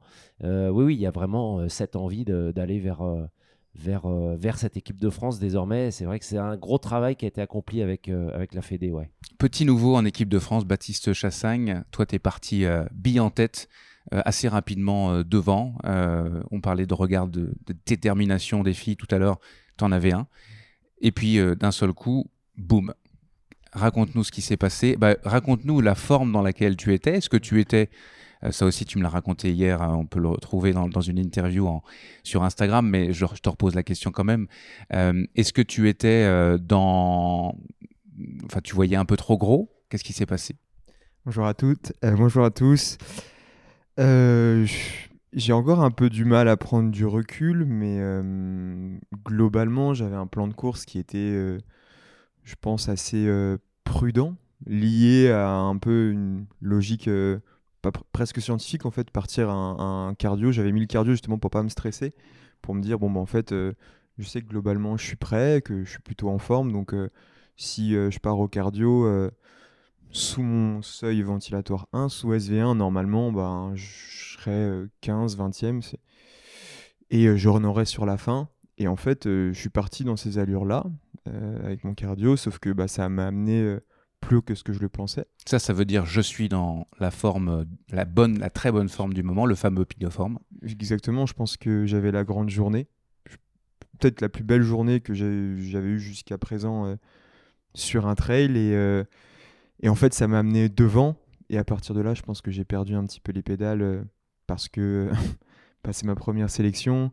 Malgré toutes les discussions bah, que j'ai eues en amont avec Nico, Thi- Thibaut, bah, montre mesure avec euh, Benjamin, parce que bah, pareil, il partageait la première sélection, enfin sur l'aspect expérience. Vous êtes les petits jeunes, on va Voilà, pas- exactement.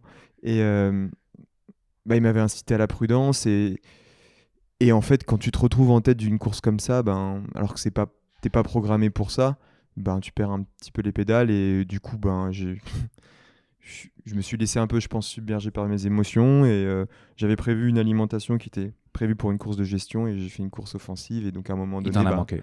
Voilà, le plan il n'était pas le bon et euh, j'ai eu connu un trou d'air euh, euh, comme j'avais jamais traversé. Ah, c'était, euh, ouais, on a Mm. parlé de dégringolade tout à l'heure de- d'Audrey Tanguy. T'en as fait une belle. Ouais, et puis par contre, c'était assez sympa parce que tous les. Bah, j'étais avec Benjamin au pied de la bosse. Enfin, en fait, tous mes coéquipiers m'ont doublé avec un... vraiment. Et avec un petit mot d'encouragement, je les voyais les uns après les autres. Et euh, mais voilà, ils m'ont encouragé. et, je savais que j'étais fort, donc euh, je me suis dit il faut que j'aille au- en haut du ravitaillement, que je m'alimente, et ça va repartir. Et à partir de là, je pense que j'ai fait euh, pour le maillot, pour l'équipe surtout, j'ai fait la plus belle course de ma vie, je pense, en termes de résilience. Et euh, pff, cette ligne droite euh, où, alors on me dit que j'avais que 45 secondes d'avance pour aller mettre la balle au fond de la médaille d'or devenir par champion équipe, du monde, de devenir champion équipe. du monde. Du coup, ben, je pense que j'ai pris le com du dernier kilomètre. Il faut voir avec les Américains parce qu'apparemment ils sont arrivés vite. Le Là- com, pour ceux qui savent pas, là, c'est la- la- la- le, Ouais, le c'est record. hein. Et au final, ben, c'était une joie. Enfin, c'est incroyable. On a toujours dit que le championnat du monde ou n'importe quel championnat, ça se court pour une médaille. Et moi, je reviens avec euh, la plus belle couleur. Et euh, Et t'as honoré le maillot comme tu le souhaitais. j'ai honoré le maillot et voilà. Je remercie euh, les gars et... parce que je- m'ont fait un magnifique cadeau.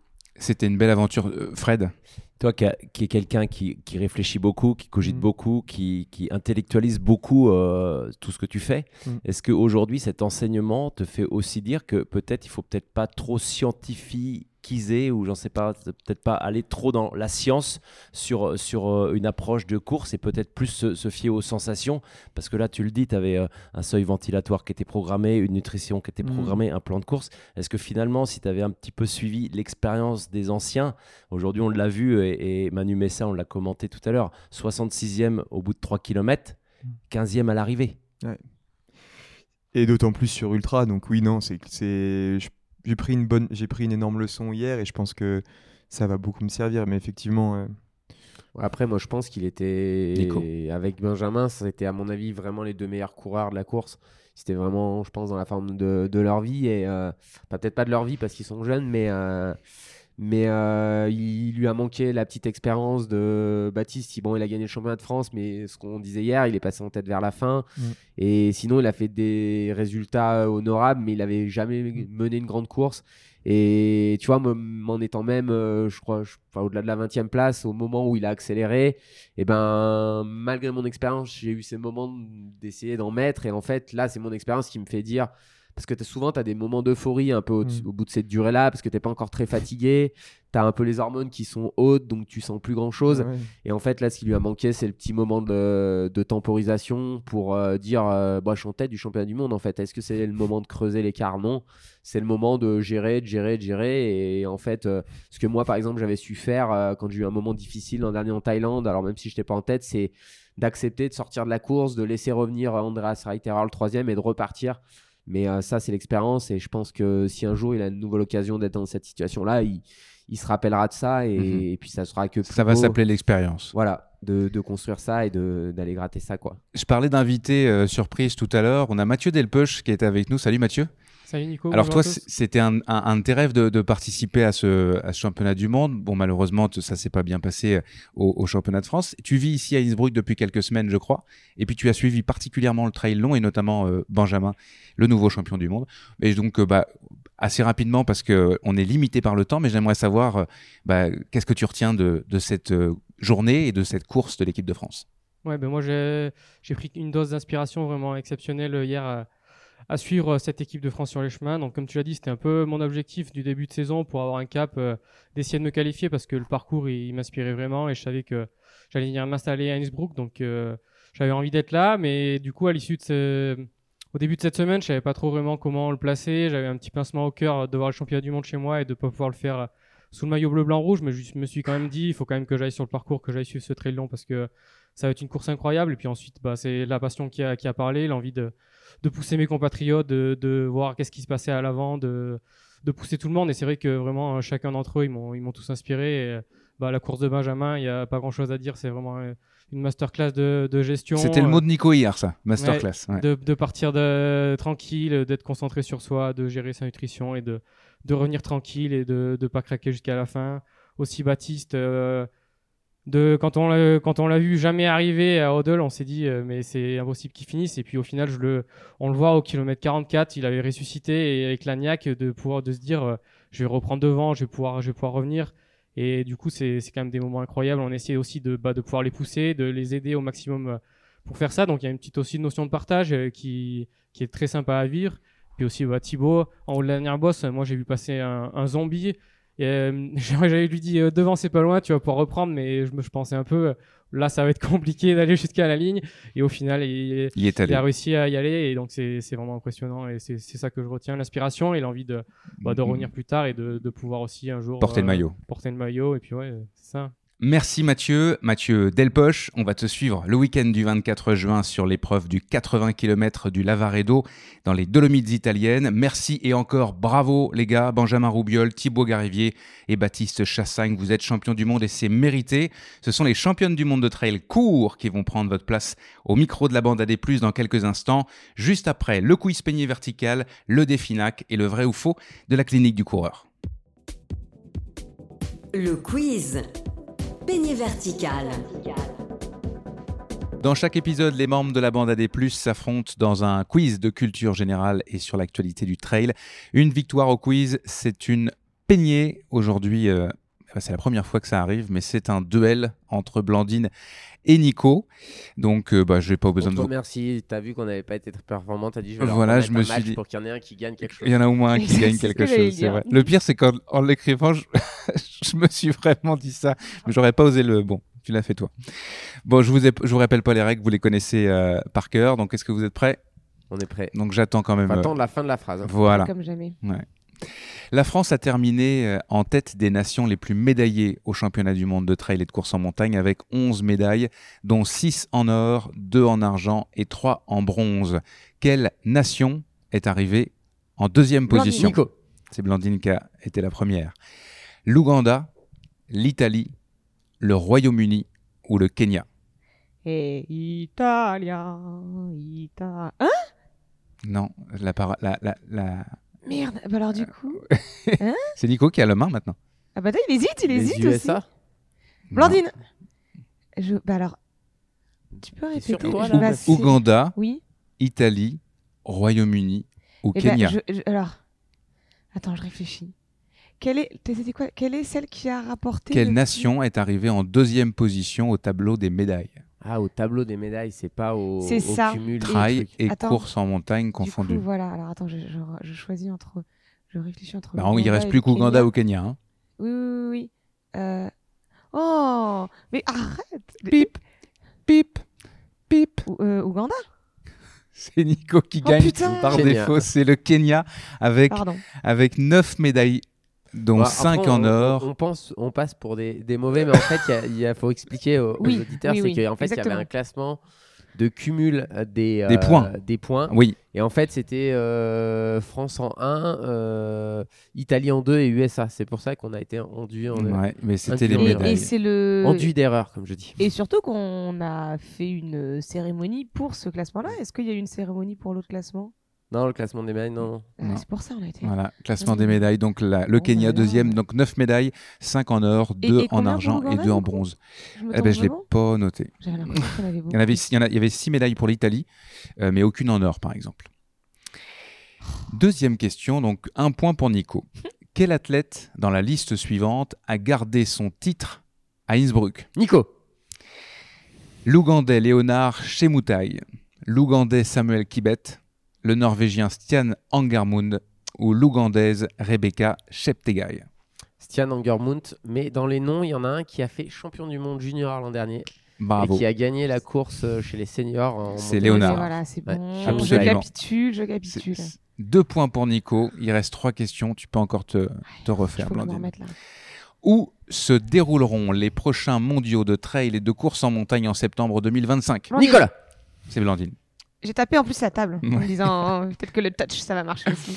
Les Pays-Bas, enfin aux Pays-Bas, pardon, au Pays Basque, dans les Pyrénées espagnoles ou en Andorre.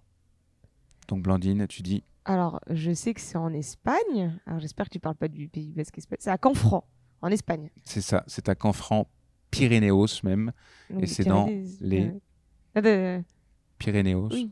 Oui, les Pyrénées espagnoles. Les Pyrénées Non, non, parce que espagnoles. du coup, on Un point pour je Blandine. parlais pas du Pays basque espagnol. parce que là, je ne savais pas où était Canfranc, exactement.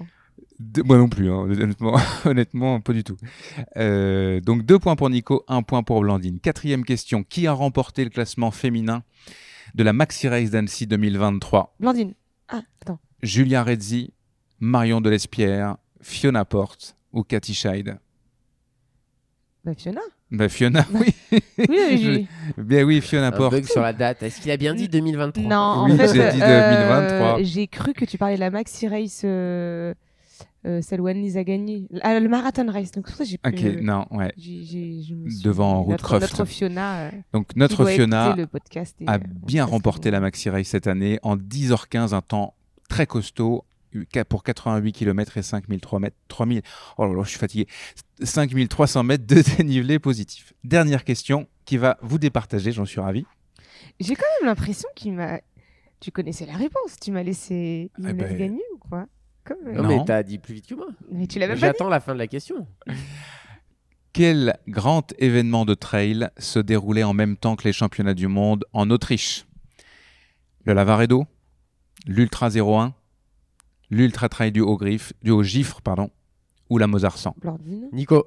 Blandine. Je dirais l'Ultra Trail du Haut-Griffe parce que les autres m'ont pas parlé. Non. Ah mince. Mozart J'ai- 100. Non Attends, alors attends. Alors là, Il reste, il reste, il reste euh, le Lavaredo Bah et, et l'Ultra 01 Eh ben, dans l'un. Ben non, parce que le Lavaredo. Non, bah l'Ultra 01. Eh ben oui, victoire de Blandine. Ah. et, et- et elle vient juste d'être remportée, cette Ultra 01, par quelqu'un qu'on cite à peu près dans chaque Casquette Non, verte. bah oui, notre émission. fameux casquette. casquette verte, pour, pour la troisième fois de suite. Pour le placer. Non, en plus, non, pas du tout. Casquette verte, si tu Pas nous du écoutes, tout. si tu nous écoutes, je crois que tu es un fan. Merci, et c'est donc une victoire de Blandine Lirandelle. C'était vraiment pas ma semaine, quoi. C'était vraiment, vraiment, Pour conclure ce quiz, j'aimerais vous inviter, chers auditeurs, à aller suivre les réseaux sociaux et la chaîne YouTube de notre partenaire Peigné Vertical. Allez voir notamment sa couverture des mondiaux.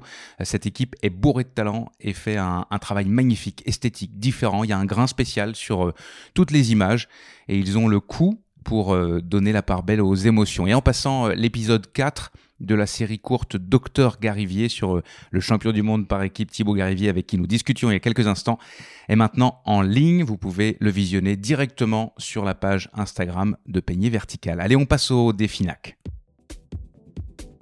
Le défi NAC. Dans chaque émission, avec notre partenaire NAC, on vous lance un défi sportif. Je vais commencer par vous donner le nom des gagnants des trois derniers défis. Le défi 5 consistait à cumuler plus de 500 mètres de dénivelé positif. C'est Mélanie Dufaux qui a été tirée au sort après une sortie de près de 700 mètres de dénivelé positif sur moins de 9 km en Haute-Savoie. Elle a gagné une boîte de gaufres Ultra Énergie et elle a choisi la saveur caramel salé. Le défi 6 qui consistait à courir 1h30 ou plus a été validé par le Guadeloupéen et fidèle auditeur de, euh, la bande AD+, Benoît Montel. Benoît se lance euh, dans tous les défis NAC et la bande AD+, et il les intègre à sa prépa pour euh, le 92 km et 4000 mètres de dénivelé de la Trans-Carouquera, l'un des événements phares en, en Guadeloupe. Il a gagné, lui, un pack variété de barres Ultra Énergie. Enfin, le défi 7, qui consistait à rouler 40 km ou plus à vélo a été remporté par Chloé Fernandez qui va recevoir un pack avec des gaufres NAC de toutes les saveurs. Un grand bravo à Mélanie, Benoît et Chloé. Et maintenant, voici le huitième défi NAC et la bande AD+, que nous vous lançons. On vous propose de courir un semi-marathon ou demi-marathon pour les Québécois, soit 21,1 1 km en route ou en trail, peu importe, entre le mardi 13 et le dimanche 25 juin inclus. Attention, d'habitude, si vous en faites plus, c'est correct, mais cette fois, il faudra faire la distance exacte. Ça pimente un petit peu. Pour participer, c'est simple, vous rentrez votre activité sur Strava, attention, en mode public, vous taguez NAC avec un N majuscule et un A euh, avec un tréma dans votre activité Strava. Vous vous assurez de bien suivre les pages NAC Bar et Distance Plus sur Instagram pour valider votre participation. Vous retrouverez euh, toutes ces informations si je les ai données un peu trop rapidement dans la publication Instagram Défi NAC 8 et aussi sur euh, le club Strava de NAC. La personne qui sera euh, tirée au sort parmi celles et ceux qui auront couru ce semi-marathon remportera une boîte de 6 sachets individuels de drink mix Ultra Énergie. C'est le mélange pour boisson de NAC. Chaque sachet à diluer dans l'eau directement dans une gourde ou une flasque apporte 250 calories. Ces sachets individuels sont bien pratiques. À vous de jouer et bonne chance. Et puis tiens, je vous rappelle euh, que vous pouvez toujours avoir un, rabais de 15% avec le code LBAD+, le signe plus, sur le site nac avec 2a.com. Avant de retrouver les champions et championnes de cette belle équipe de France pour la suite de ce, cet épisode spécial Mondiaux de Trail, on passe à la rubrique science et course à pied de la bande AD+. Le vrai ou faux par la clinique du coureur. Si vous avez de l'arthrose du genou, surtout arrêtez de courir car la pratique de la course à pied empire la situation. On entend encore bien souvent cette affirmation, mais qu'on se le dise, elle est fausse. C'est une idée reçue, un mythe populaire. La clinique du coureur le dit haut et fort depuis longtemps en se basant sur les évidences scientifiques, mais une nouvelle étude visant à examiner les effets de la course à pied sur le développement de l'arthrose du genou, qui a été publié cette année, en 2023, dans la revue orthopédique Journal of Sports Medicine, confirme que la course à pied n'est pas un facteur aggravant de l'arthrose du genou, et c'est même plutôt l'inverse. Voilà ce que vous pouvez retenir de cette revue systématique. La course à pied n'est associée ni à la présence d'arthrose du genou à l'imagerie médicale, ni à la dégradation de la condition d'une personne qui en souffre déjà.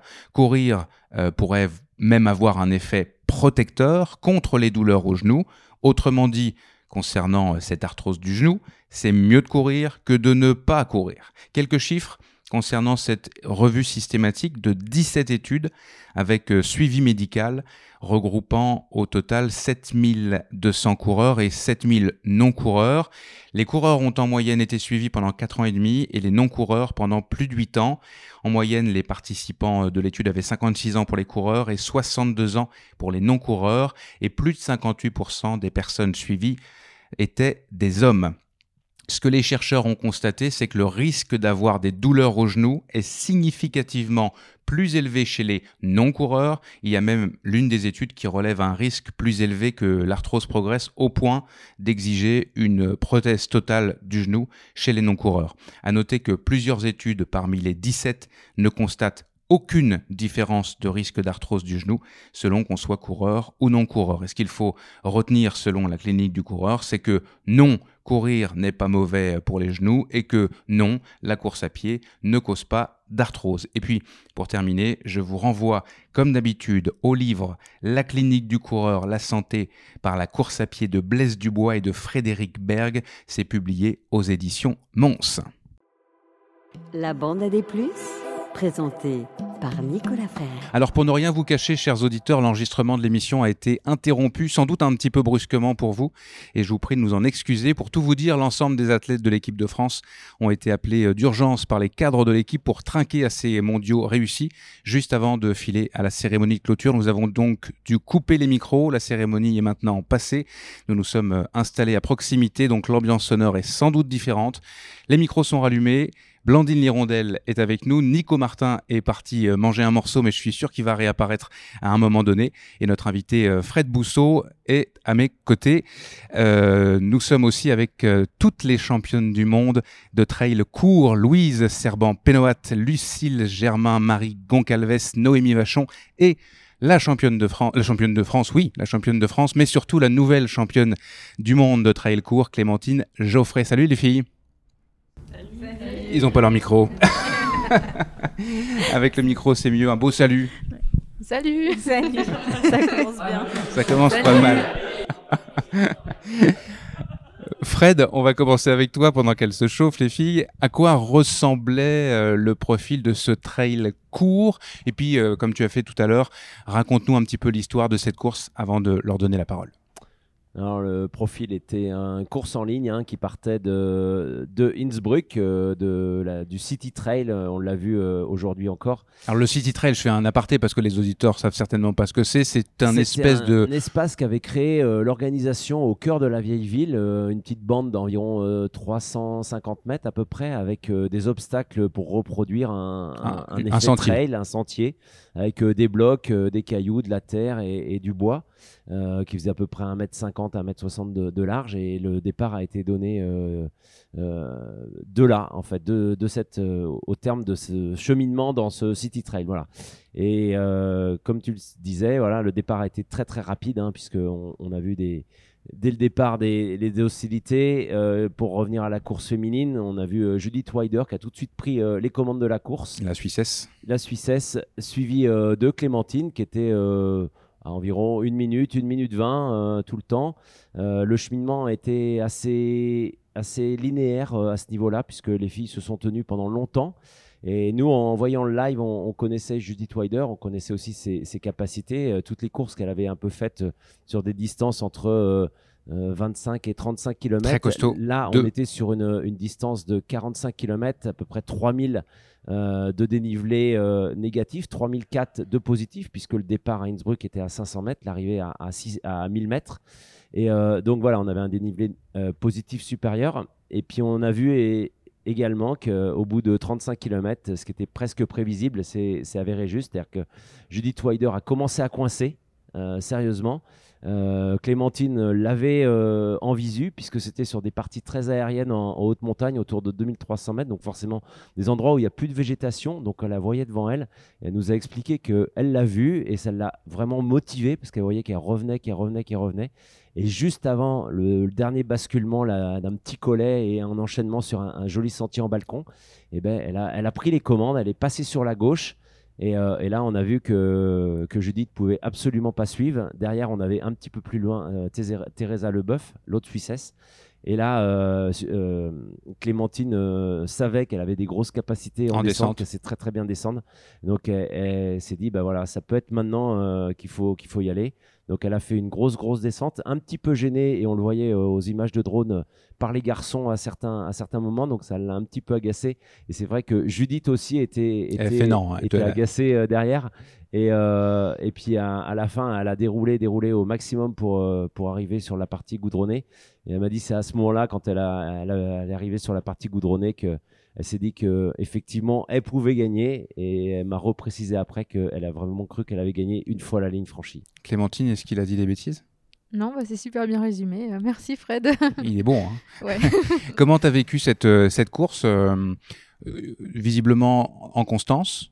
Euh, est-ce, que, euh, est-ce que ça t'a semblé une course difficile? Est-ce que le fait de, d'avoir Judith euh, devant toi à peu près tout- toute la course, ça a été un, un avantage ou un inconvénient, le fait d'être en chasse comme ça?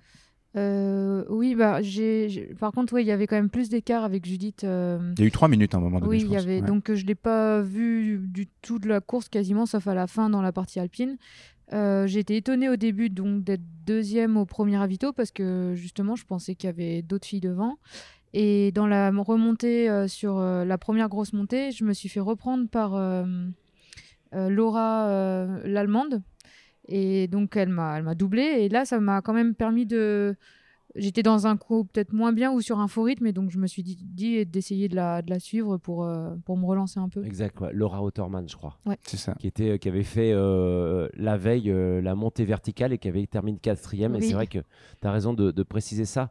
Euh, sur la première montée, elle était devant toi. Tu es revenu sur elle dans la, dans la première descente. Elle est revenue sur toi parce qu'effectivement, elle a, elle a fait parler ses capacités Ouais. de, de grimpeuse dans la deuxième montée Mm. et dans la deuxième descente. Tu es revenu sur elle et tu Oui. l'as définitivement distancée.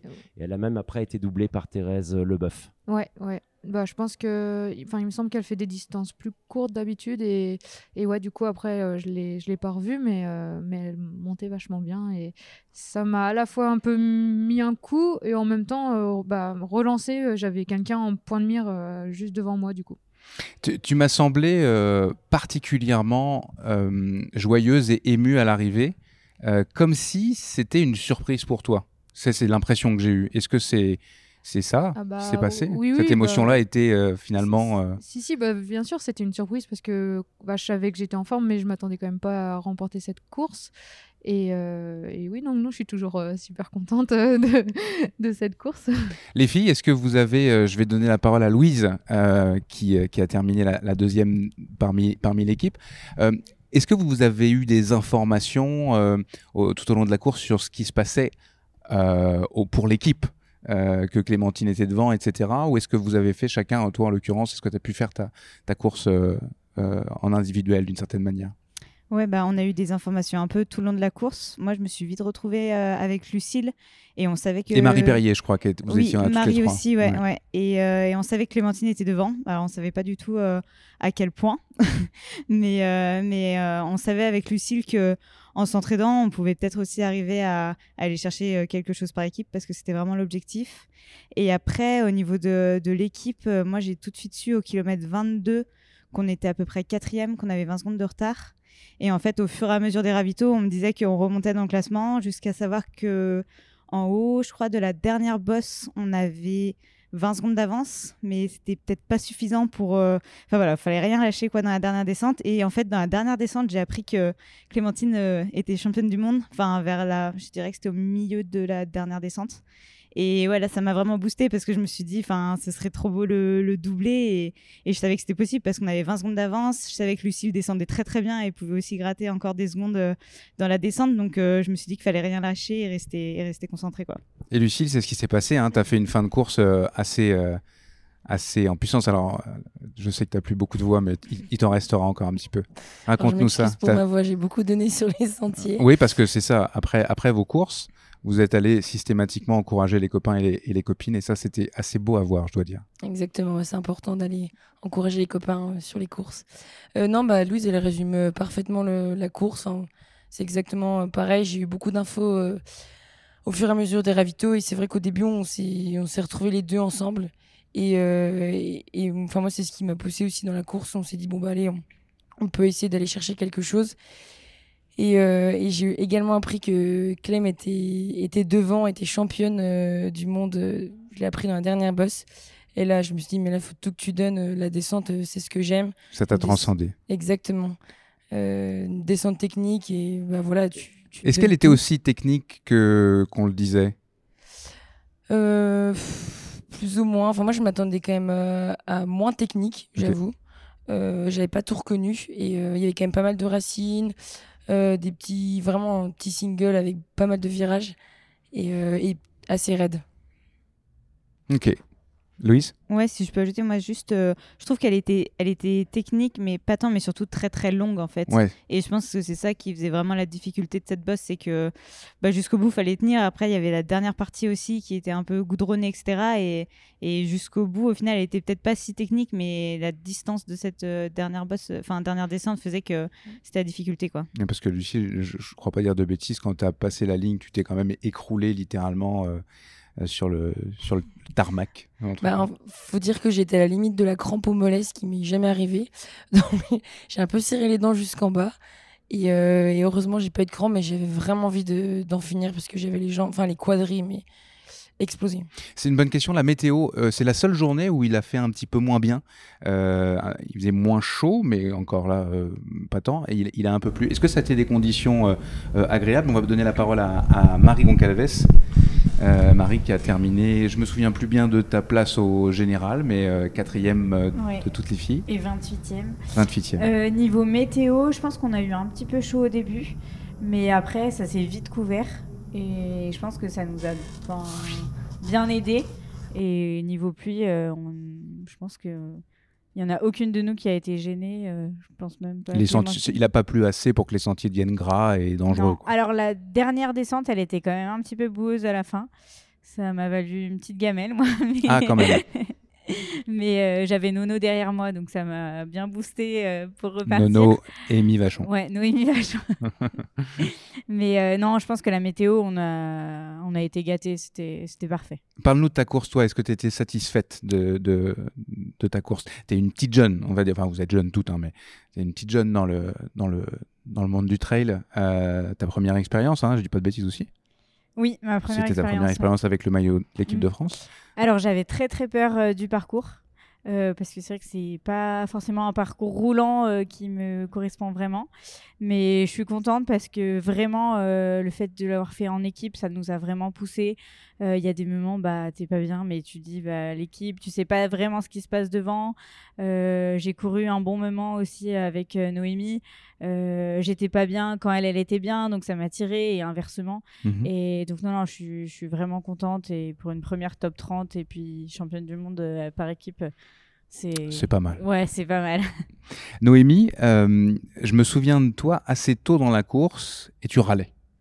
Euh, notamment en, en passant euh, devant euh, le sélectionneur Adrien Séguré, tu semblais euh, pas comprendre ce qui se passe et en tout cas pas arriver à faire ce que tu avais envie de faire. Est-ce que c'est est-ce que c'est ça qui s'est passé? Est-ce que ça a été une journée difficile pour toi? Bah oui, je, je pense que c'est il y a des courses des fois on n'a pas les sensations qu'on aimerait avoir et c'est encore plus rageant quand c'est une grosse échéance comme ça.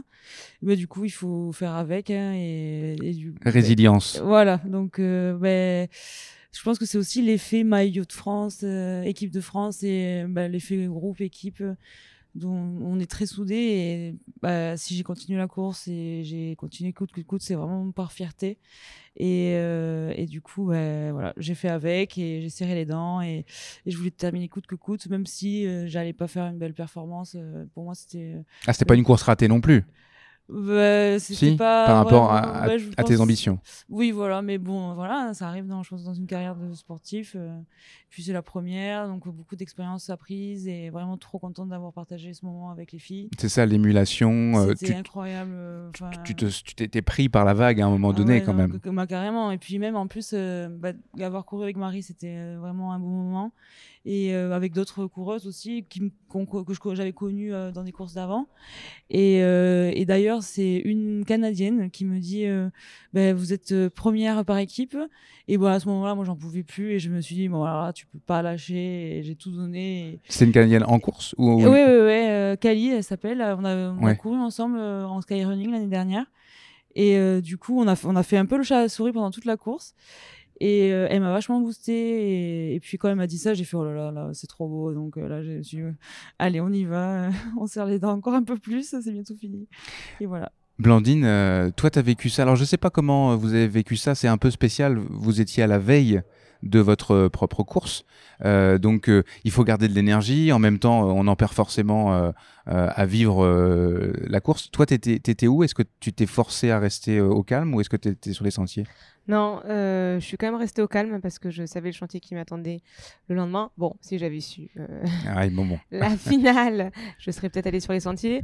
Mais après, j'ai rigolé parce que je suis dans la chambre de, des Clémentine Geoffrey. j'ai j'ai rigolé en lui disant Oh, j'ai pas pu faire ma sieste euh, à cause de toi parce qu'en fait, j'étais mais pendant 4 heures de course, enfin 3 heures, 4 heures de course. Branché sur le live. Branché sur le live, mais c'était un- c'était incroyable. Mais même euh, toutes les filles, hein, vous avez vous avez été vous avez été génial. Mais moi, elle m'a tenu jusqu'au trip. Je, je impossible de, impossible de me reposer. Hein. J'avais le cœur le cœur qui Finalement, c'est votre faute, euh, ce qui s'est Et- passé là. Et bon, bah pour la, enfin, je pense que, hum, enfin, si les auditeurs ne le savent pas, Clémentine et moi, on est de la même team, la team Evadict, Evadict, la. Women Team Evadict.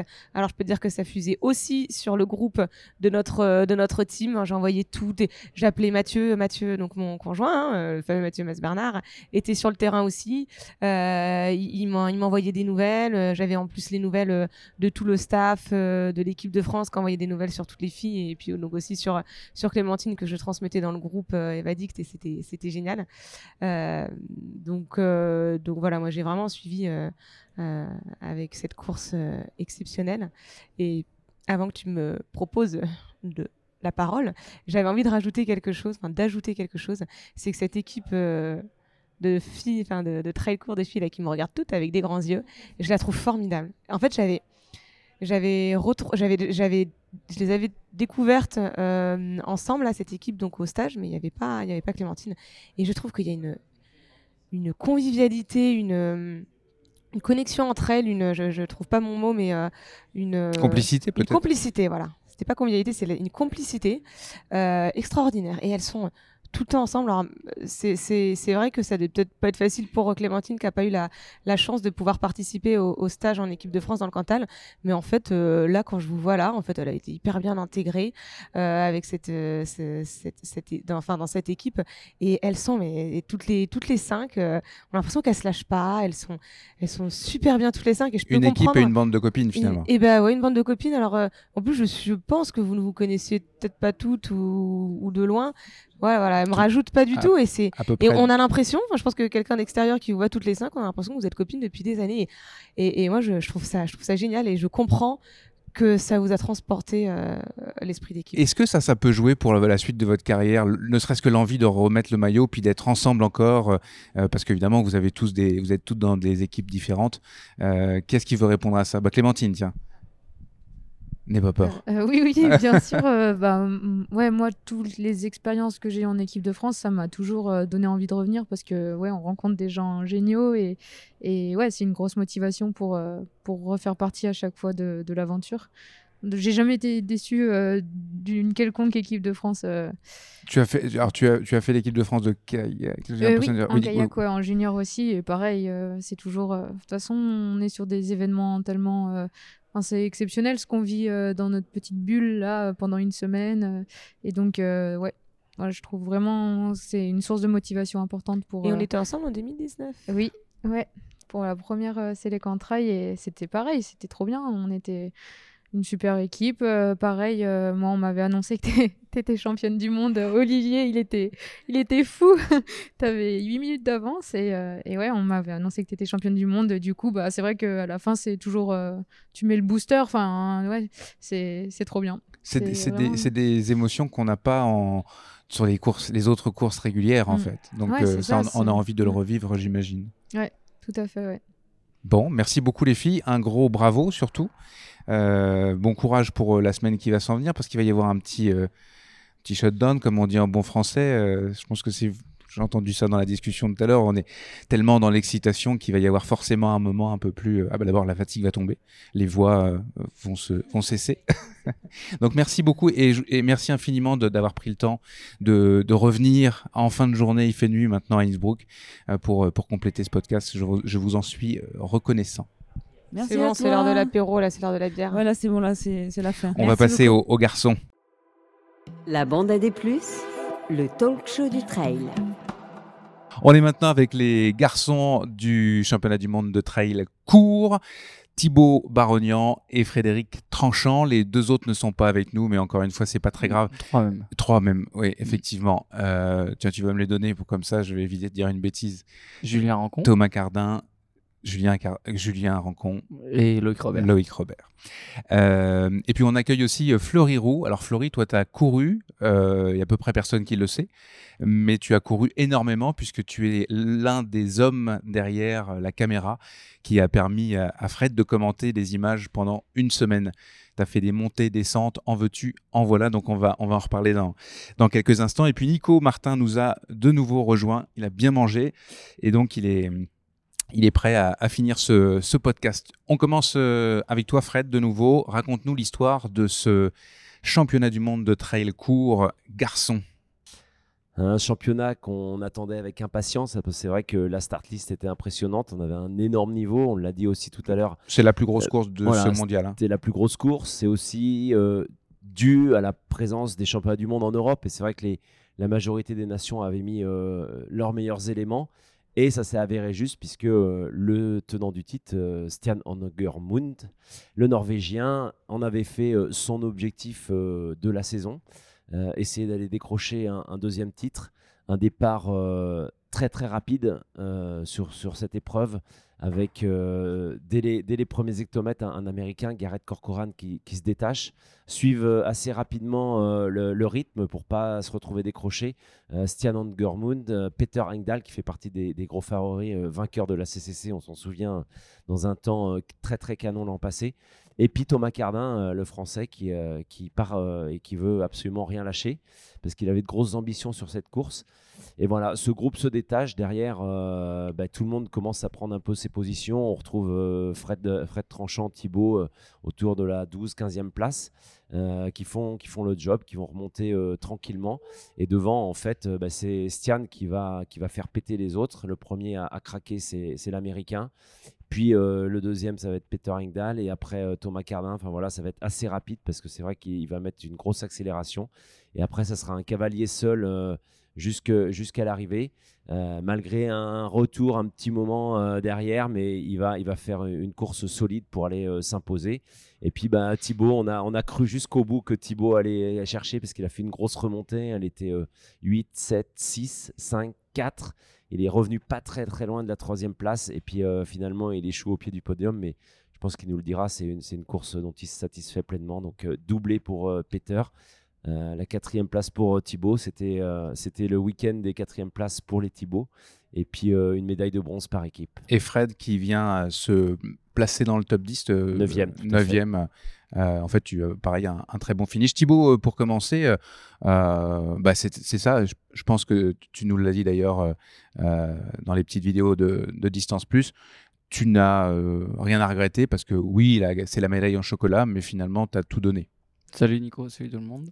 Euh, ouais, ouais, c'est comme tu dis, j'ai pas de regrets. Euh, C'était une énorme bataille jusqu'au quasiment euh, 38e, jusqu'à la dernière bascule. Euh, on était 5 en moins, moins d'une minute 30, je pense, pour la médaille. Mhm, exactement, Et euh, donc, j'ai ouais, mis tapis, j'ai mis all-in là-haut et ça n'a pas suffi. Mais non, donc, ouais, je me, je me suis satisfait complètement de ma, de ma course. Et euh, j'ai pas de regret de- d'aller chercher euh, la, la place là. Je sais pas si c'est celle qu'on veut le moins ou, ou pas, mais en tout cas, voilà, c'est la quatrième, c'est la première euh, non médaillée. Mais, euh, mais ouais, pas de regret sur cette course-là. Et, et je fais ma meilleure course aussi en termes de cotation, et ce qui est aussi. euh, T'as été coté combien? 920. Donc, euh, ouais, ta meilleure course à vie. Ouais, ouais. Donc, euh, ouais, non, franchement, j'ai fait la course que je voulais faire sur le papier. Et puis, bah, il y avait juste euh, meilleur que moi aujourd'hui. Sur, sur, euh, sur cette course, est-ce que, est-ce que t- ça t'a rappelé un peu les, les courses euh, engagées et denses de, de- de la Golden Trail Series auxquelles tu es habitué? Bah oui, complètement. De toute façon, c'est des coureurs qui ont l'habitude aussi de courir sur la Golden. Hein. Astian, on l'a vu plusieurs années. Thomas Roche, il était sur la finale. Euh, derrière moi, il y avait John Albon, il y avait Poupy, euh, il y avait Rota. que des, Donc, euh, que des personnes que, que tu côtoies régulièrement. Ouais, ouais, c'est ça. Et puis, et puis forcément d'autres, mais, mais voilà, le niveau, on avait, la- on a l'habitude de le côtoyer. Euh, là, c'était vraiment une course euh, voilà, exceptionnelle en termes de, de densité et ça s'est ressenti sur la course. Est-ce est-ce que le fait de, de les connaître, de savoir, de, de savoir comment ils courent, est-ce que ça change quelque chose dans ta stratégie à toi de course à ce moment-là? Ouais, ça, ça peut. Un, un gars comme Francesco Pupi, par exemple, on sait qu'en descente, il va, en descente technique, il sera un peu moins à l'aise. Et tu sais que si tu bascules avec lui, t'as pas besoin de faire un énorme trou si euh, si- s'il y a besoin de rentrer au fight. Alors qu'un John Albon, il descend très fort. Donc si tu veux arriver en bas avec lui, il va falloir euh, creuser un peu l'écart avant. Si, voilà. Donc euh, c'est sûr que de connaître les mecs, euh, c'est toujours intéressant. Et puis de, de connaître leurs points forts, leurs, leurs points faibles. Et puis après, de toute façon, c'est c'est un peu sauf qui peut dans la dernière bosse. hein, C'était ça. Et, puis il n'y a plus trop de calculs quand même. Toi, tu es un, un coureur chevronné maintenant, mais c'est la première fois que tu portais le maillot de l'équipe de France. Alors, ça te fait quoi? Tu nous avais dit, euh, euh, à distance plus du moins, que c'était. Tu sacralisais pas ça, comme par exemple ton ami euh, Baptiste euh, Chassagne. J'en profite pour conseiller à, nos auditeurs d'aller lire le, portrait croisé, enfin l'interview croisée plus exact- exactement euh, avec, avec Baptiste. Et que, par exemple, la victoire, pas la victoire, mais la, performance que tu avais fait il y a quelques années à Zegama était probablement difficile à battre en fait en termes d'intensité. Maintenant que la course est passée, est-ce que, que tu toujours, t'as toujours le même, le même avis? Ouais, c'est sûr que d'être en équipe de France, c'était pas forcément l'objectif numéro un euh, ces dernières années. Et, euh, mais là, j'avais l'opportunité de le faire et je l'ai saisi pleinement. Et j'en avais, fait un objectif. Et ce que je regrette pas, parce que euh, voilà, je fais une très belle course. On a vécu une très belle semaine tous ensemble. Des très beaux moments de cohésion, de partage. Et c'était vraiment très très chouette à vivre. Et euh, bon, j'espère remettre ça. Euh, Donc un petit goût d'Orvienzi, comme on dit chez moi. Ouais, bah après une semaine comme ça, je pense qu'on a tous le goût d'y revenir. hein. Euh, Mm. a une pluie de médailles, une ambiance parfaite, dans un spot parfait. euh, on a envie de regoûter à ça. Et euh, ouais, c'est clair que, voilà, comme je disais, c'était pas forcément quelque chose dont je rêvais absolument, mais, euh, mais, euh, mais voilà, encore une fois, l'opportunité s'était présentée cette année et j'en suis fier de- d'avoir fait partie de, de cette équipe. Ton objectif maintenant, tu l'as, tu l'as dit, c'est euh, de passer sur des distances un peu plus longues. Ça commence euh, avec l'UTMB cet été ou même peut-être avant? Non, ouais, je vais augmenter un petit peu sur la fin de l'année, mais je serai pas sur les courses de l'UTMB. Je vais être sur Nice-Côte d'Azur le 115 Ok. en septembre, et puis sur Cape Town en fin d'année. C'est, nouveau, non Il me semble? Tu n'étais pas, pas engagé sur la CCC initialement? Non, j'ai pas de qualification cette année. Et puis euh, voilà, je pense que c'est aussi intéressant d'aller d'aller voir un peu autre chose et puis de, de casser. De te la- changer les- les- routines. l'esprit, ouais, les routines. Ouais. Et euh, donc voilà, je serai à Nice et puis entre temps, je passerai sur Arestonica, Cerzinal, à Embrun, mais sur des, des distances assez courtes pour, euh, pour préparer tout ça. Par contre, l'UTMB, alors la course, ça, c'est quelque chose que maintenant tu as dans la tête, pas forcément pour demain, mais c'est un objectif de vie. Bon, il y aura des étapes hein, d'ici là, c'est sûr, mais oui, je pense que tous autour de cette table, on, rêve de prendre le départ d'un UTMB. Et, puis, euh, ça sera certainement un de mes objectifs dans les prochaines années. Fred, deuxième, euh, deuxième français, euh, on s'était parlé un petit peu avant, t'expliquais que bah, tu avais fait une très bonne prépa et que tu avais plutôt confiance, mais que en gros, euh, tu t'entraînais sur des, sur des montées de 60 mètres de dénive en Finlande, donc c'était pas, pas forcément évident. Pour, pour la confiance, en tout cas, c'est c'est pas toujours pratique, mais finalement, bah, écoute, tu t'en es bien sorti, 9 je le disais, as fait une course pleine et surtout une course qui, a, qui s'est terminée par un, en force. quoi. Salut Nico et salut tout le monde. Bah, merci. Ouais. Euh, oui, bah, effectivement, donc, euh, bah, je suis plus ou moins basé en Finlande euh, encore. Et donc là où j'étais, bah, il y avait de la neige encore. Donc euh, la plus grosse bosse, elle faisait 40 mètres de dénivelé, pas 60. et Ah, en plus, il y avait de la neige et je- je pouvais pas y aller dessus. j'ai exagéré. Ouais. donc euh, je me suis très peu entraîné. euh, j'ai fait très peu de dénivelé pendant plusieurs mois. Et donc c'est sûr que je suis arrivé euh, début, en fin avril sur les premières skyrunning et euh, avec un peut-être euh, pas trop de confiance sur le dénivelé, notamment bah, enchaîner les montées et les descentes. Et ça s'est pas trop mal passé, donc je pense que le travail de renforcement musculaire, bah, notamment avec l'aide euh, du coach Adrien Siguré, puis euh, d'autres. euh, C'est ton sélectionneur et ton coach. Ouais, donc c'est vrai que c'est un peu particulier, mais donc je pense que ça a dû bien fonctionner. Donc ça, c'était vraiment une grosse satisfaction faction sur les premières euh, skyrunning. mais ceci dit, je suis pas venu ici avec euh, grande confiance. Enfin, en tout cas, j'avais un, un énorme respect sur la distance et le dénivelé. Je pense que c'était la plus grosse euh, course que j'ai jamais faite, en fait. Mhm. Donc euh, je savais pas non plus comment j'allais réagir. Et donc c'est notamment pourquoi j'avais décidé de partir avec des bâtons. Parce qu'en fait, euh, et pour les prendre dans la deuxième côte qui était censée être très raide, euh, on descendait des pistes de VTT de descente en fait. Et au final, euh, j'étais un petit peu déçu, j'avoue, pendant la course parce que hum, y a eu des changements de dernière minute et on a fait la moitié de la course sur de la route pas très pentue. Donc mes bâtons, ils ont pas tellement servi. C'était particulier hein, sur cette course. Il y avait, on pouvait prendre les bâtons en cours de route et les redéposer après. Voilà, c'est pas, toujours le cas euh, sur des Non. sur, sur, sur les ultras notamment. D'accord. Mais par contre, il fallait les garder quand même assez longtemps. Donc, euh, Mais voilà. en l'occurrence, ce que tu nous expliques, c'est que ça t'a plus, euh, Ouais, ça t'a plus desservi. Peut-être que ça, peut-être ça a apporté quelque chose quand même. euh, peut-être faudra ana- analyser ça à froid. Mais en tout cas, voilà. Donc dans cette montée, j'avais donc là, en fait, on s'est retrouvé avec Thibaut dans le groupe de tête, même avec Nicolas, avec euh, Thomas Cardin. On était euh, tous les trois vraiment dans le groupe de tête avant la, dans cette grosse montée bien raide. Et là, en fait, je savais que j'allais me faire dépasser parce que je, je voulais prendre mon temps, euh, bien travailler avec les bâtons pour m'économiser pour la suite. Et en fait, dans la suite, euh, bah, l'objectif, ou en tout cas l'ambition, c'était de, de remonter des places. Et en fait, j'ai remonté euh, très peu de places, si ce n'est euh, zéro place. Donc, Ah ouais. euh, ouais, ouais. Bah, si, je crois que j'ai doublé euh, euh, Rui Ueda, euh, le japonais, parce qu'il était en train de s'étirer, il avait des crampes. Mais à part, à part lui, je crois que j'ai remonté personne. Ok. Parce que toute la partie technique et la partie, donc, la troisième grande montée, elle était pas très pentue, c'était de la grosse piste. Et donc là, euh, mais je pense aussi, j'ai peut-être j'étais pas assez euh, alimenté ou je sais pas, mais là j'étais vraiment dans le mal pour rejoindre le dernier Vito. On Bah, était tous, hein, Fred. Ouais.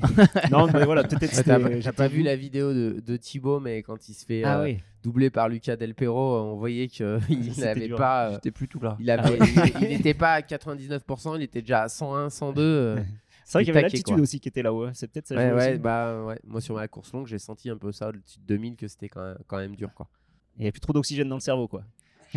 Content. Et, Oui, et oui. voilà. Et après, après ça, donc c'est pour ça que je disais peut-être qu'il me manquait de sucre parce qu'après le ravito, euh, bizarrement, c'était, j'ai- j'étais plutôt mieux. Et la descente, j'ai pu la faire assez bien. Mais pareil, j'ai doublé deux personnes, mais je voyais personne euh, loin devant. Donc peut-être j'aurais été, pu être un peu plus euh, offensif, je sais pas. euh. Est-ce que vous avez regardé les, les, les records sur la, sur la descente? Ah oui, justement. Ouais. Qui? Justement, bah, on a vu que Clémentine était Devant solide, nous. très solide. devant nous. C'est vrai? Elle Ah était ouais. devant Stian Angermoon, elle était devant. euh, beaucoup de monde. Ah, donc quand on dit qu'elle fait une descente de feu, elle a fait une descente de feu. Ah oui, Ok, vraiment et, même devant Thomas, parce que Thomas, on, on va, on va Ah. revenir sur l'histoire de Thomas, mais Thomas euh, pense avoir fait une descente euh, de fou furieux. Donc, euh, Je crois qu'il a meilleur temps sur la descente. Thomas. Ouais, Ouais. je crois que Thomas est devant. Mais c'est Anders Pony, c'est le norvégien. Oui. En tout Mais- cas sur Strava. Mais je crois Je qu'elle était cinquième, mais- Clem. euh, Bon, pendant, que Fred cherche, Nico, euh, qu'est-ce que tu as pensé de la, de la course que tu as évidemment suivi Parce que j'ai fait un- euh, deux heures, euh, deux heures, euh, deux heures, deux heures et demie, non, au, au commentaire. C'est vrai. J'ai pris beaucoup de plaisir à faire ça. euh, alors, c'était peut-être un signe que j'étais pas complètement dans ma course, mais, euh, mais ouais, je, je me suis dit, allez, faut que tu rentres là et tout. Non, mais c'était vraiment ouais, la course que tout le monde attendait, enfin, dans le trail en tout cas, parce qu'il y avait vraiment un niveau. euh, un niveau hyper relevé avec une vraiment une belle équipe de France qui était dense qui, qui pouvait aller chercher l'or hein. après il y a y a eu tu as évoqué la, course de Thomas qui a été un peu offensif qui a peut-être trouvé qui a pas trouvé pas, pas su trouver encore l'équilibre entre sa course euh, un peu par l'arrière de, de 2022 et puis une course plus euh, plus offensive de cette année après, c'est l'expérience. Euh, la grosse différence, je pense, entre Thomas et Thibaut, par exemple, qui sont d'un niveau, je pense, physique assez similaire, c'est quand même l'énorme expérience de Thibaut sur les courses de très haut niveau. Il a des, dizaines de Golden à son actif et, euh, des dizaines de, places euh, d'honneur. On, a tendance dans le sport à minimiser les, places d'honneur, mais quand un sport il est, il est développé, euh, voilà, quand tu fais 4, 5, 6, 7. Et qu'il y a que des gros clients, Ah, quand tu euh, vois les noms devant, euh, tu te dis, euh, ouais, enfin bon, euh, c'est pas, c'est pas, c'est pas une contre-performance de, de finir derrière ces coureurs. Je pense que c'est ce qui a un peu manqué à Thomas, cette, euh, cette connaissance aussi des coureurs. euh, moi, je, je faisais de Stian quand même mon favori. Il se rate quand même pas souvent quand il annonce un objectif. Et, euh, et je pense que c'était une erreur un peu de mener devant lui. euh, C'était sa stratégie, hein, il nous l'avait dit au début. euh, moi, je veux tenter ma chance. je veux pas faire une course de l'arrière cette fois-ci. Je Ouais, veux être tu- devant tu vois, et je veux être après, champion du monde. C'est toujours facile de le dire après la course, mais Thibaut, par exemple, on sait, il gère bien. si j'avais eu le niveau de Thomas, par exemple, je pense que je serais parti avec Thibaut. Et si à un moment donné, j'avais senti que j'étais capable d'en mettre un peu plus, j'y serais allé. Mais c'est vrai que cette patience, euh, parce que je pense que Thomas, il a, c'est un énorme potentiel physique. Après, il a des petits moments où mentalement, je pense, il déconnecte un petit peu parce que là, euh, il perd à un moment donné énormément de temps, puis après, il se remet dedans. Après, Alors, il y a une histoire, je, me permets de te couper pour ça. Euh, alors, Loïc Robert et euh, Thomas Cardin sont pas là, mais euh, ils ont, il s'est passé quelque chose pour l'équipe qui a été intéressant. C'est qu'à un moment donné, en gros, il a quasiment abandonné dans sa tête, Thomas, et euh, Loïc le dépasse. Et euh, Loïc le, le remet en selle, en fait. Il lui dit Non, mais tu peux pas faire ça. On, a la on, a- on peut aller chercher la médaille. Il n'est pas question que tu t'arrêtes. Tu tu t'y remets. Et là, comme tu dis, Mais Thomas là-dessus, c'est que, a que par contre, ce qui est très positif, c'est que je pense que le Thomas d'il y a 2-3 ans, il aurait peut-être bâché dans sa tête, et là, il a su se remobiliser pour aller chercher euh, la, troisième, la place de troisième français. Oh, je crois qu'on n'a même pas dit que, de les que vous, avez, vous avez terminé médaille de bronze de ces championnats du monde. Et, euh, et avec quand même trois athlètes, je crois qu'il a fait 17 Thomas, non Ou 15? Il a fait 16. 16. Ouais. Ouais, avec trois athlètes dans le top 16, c'est seulement entre guillemets la médaille de bronze. Donc ça signe aussi qu'il y avait des équipes quand même très très complètes. Euh, J'avais annoncé au début du, du live qu'il fallait se méfier d'une équipe qui n'était pas forcément hyper attendue. C'était c'était les, les Britanniques qui avaient bon, que trois grosses Jonathan Albon. mais qui avaient Jonathan Albon, euh, Thomas Roach qui était pas très connu, je pense, du, du grand public. Il a fait une Zegama assez de. Ouais, qui avait euh, fait 8ème de Zegama, qui fort. avait fait euh, moins de 2h40 l'an dernier à, à Sirdinal. Et puis, euh, et puis Christian Jones qui vient de la, de la course d'orientation, si je dis pas de bêtises, euh, Fred. Ouais, mais en fait, il a des Et a- aussi euh, sur route, en- sur le Brit- les. Qui avait fait cinquième l'an dernier, hein, quand même. Ouais, il a des sections euh, sur toutes les disciplines presque. Ouais, il est impressionné.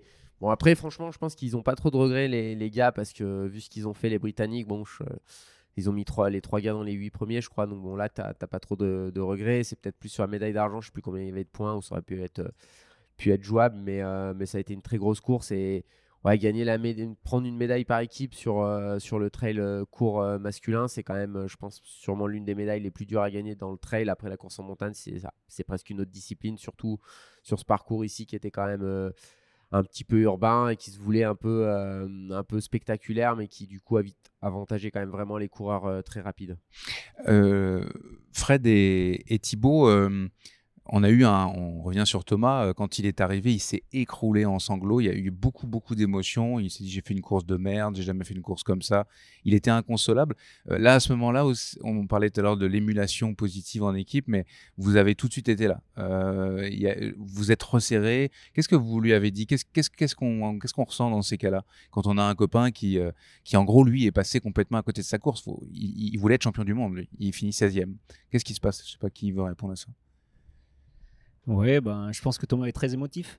Et bon, enfin, aussi, après une course comme ça, on, est, on a la fatigue et je pense que les émotions, elles montent très vite. Et donc, du coup, euh, voilà, c'est les mots qu'il a dit, c'est pas forcément euh, la réalité. Donc, euh, je pense qu'il faut juste rassurer. Et puis, déjà, enfin.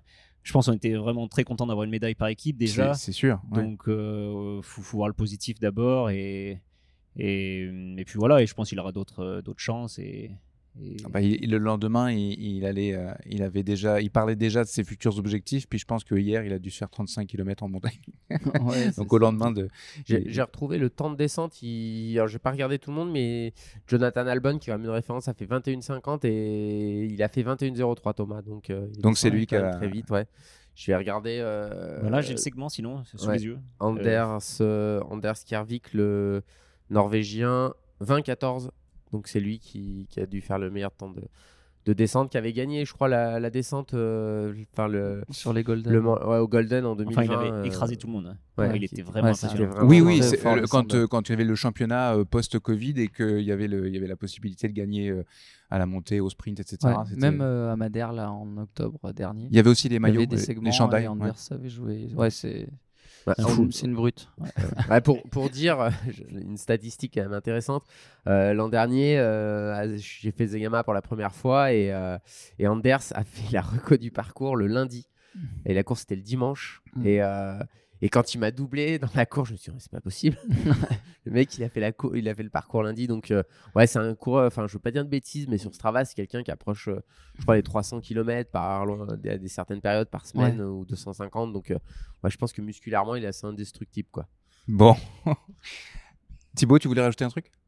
Non, bah sur Tom, euh, c'est sûr qu'on a de l'empathie pour lui parce que quand tu vois arriver un collègue qui, qui rate sa course, c'est bah, c'est jamais agréable. Mais, mais on, voilà, on a tout de suite rassuré et félicité. Vous avez tout de suite été une équipe, surtout. Voilà, on Ouais. savait qu'on avait pris la médaille, donc pour nous, bah, il avait réussi sa course quoi, en quelque sorte. Et, et puis forcément, pour lui, il, il était déçu, mais pour nous, pour l'équipe, c'était c'était juste génial qu'il soit, soit remobilisé et qu'il soit allé chercher. euh, c'est bon, un, peu, un peu plus au, pro- au plus profond de lui-même, on va dire, euh, pour, euh, pour aller euh, chercher cette médaille de bronze. C'était une belle histoire. Fleury, je vais te donner euh, le mot de la fin. Euh, toi, tu as vécu les, les championnats du monde euh, avec une caméra. Euh, Raconte-nous ça. Alors, toi, tu es, un t'es un très bon athlète, tu es un athlète polyvalent, tu es un, bon, un peu partout, je crois. Hein. Euh, tu as une troisième place. Ah, j'ai un trou. Ouais, bah, 90 du Mont Blanc? Euh, non, c'était KV. KV, ah bah c'est un peu, hein, fais- un peu moins. C'est seul KV, effectivement. Le KV du Mont Blanc. Je, je cours un petit peu toutes les distances. euh, ah ouais. Je viens du monde de l'orientation de base, un peu comme Fredo. ouais. Donc les orienteurs sont définitivement des brutes.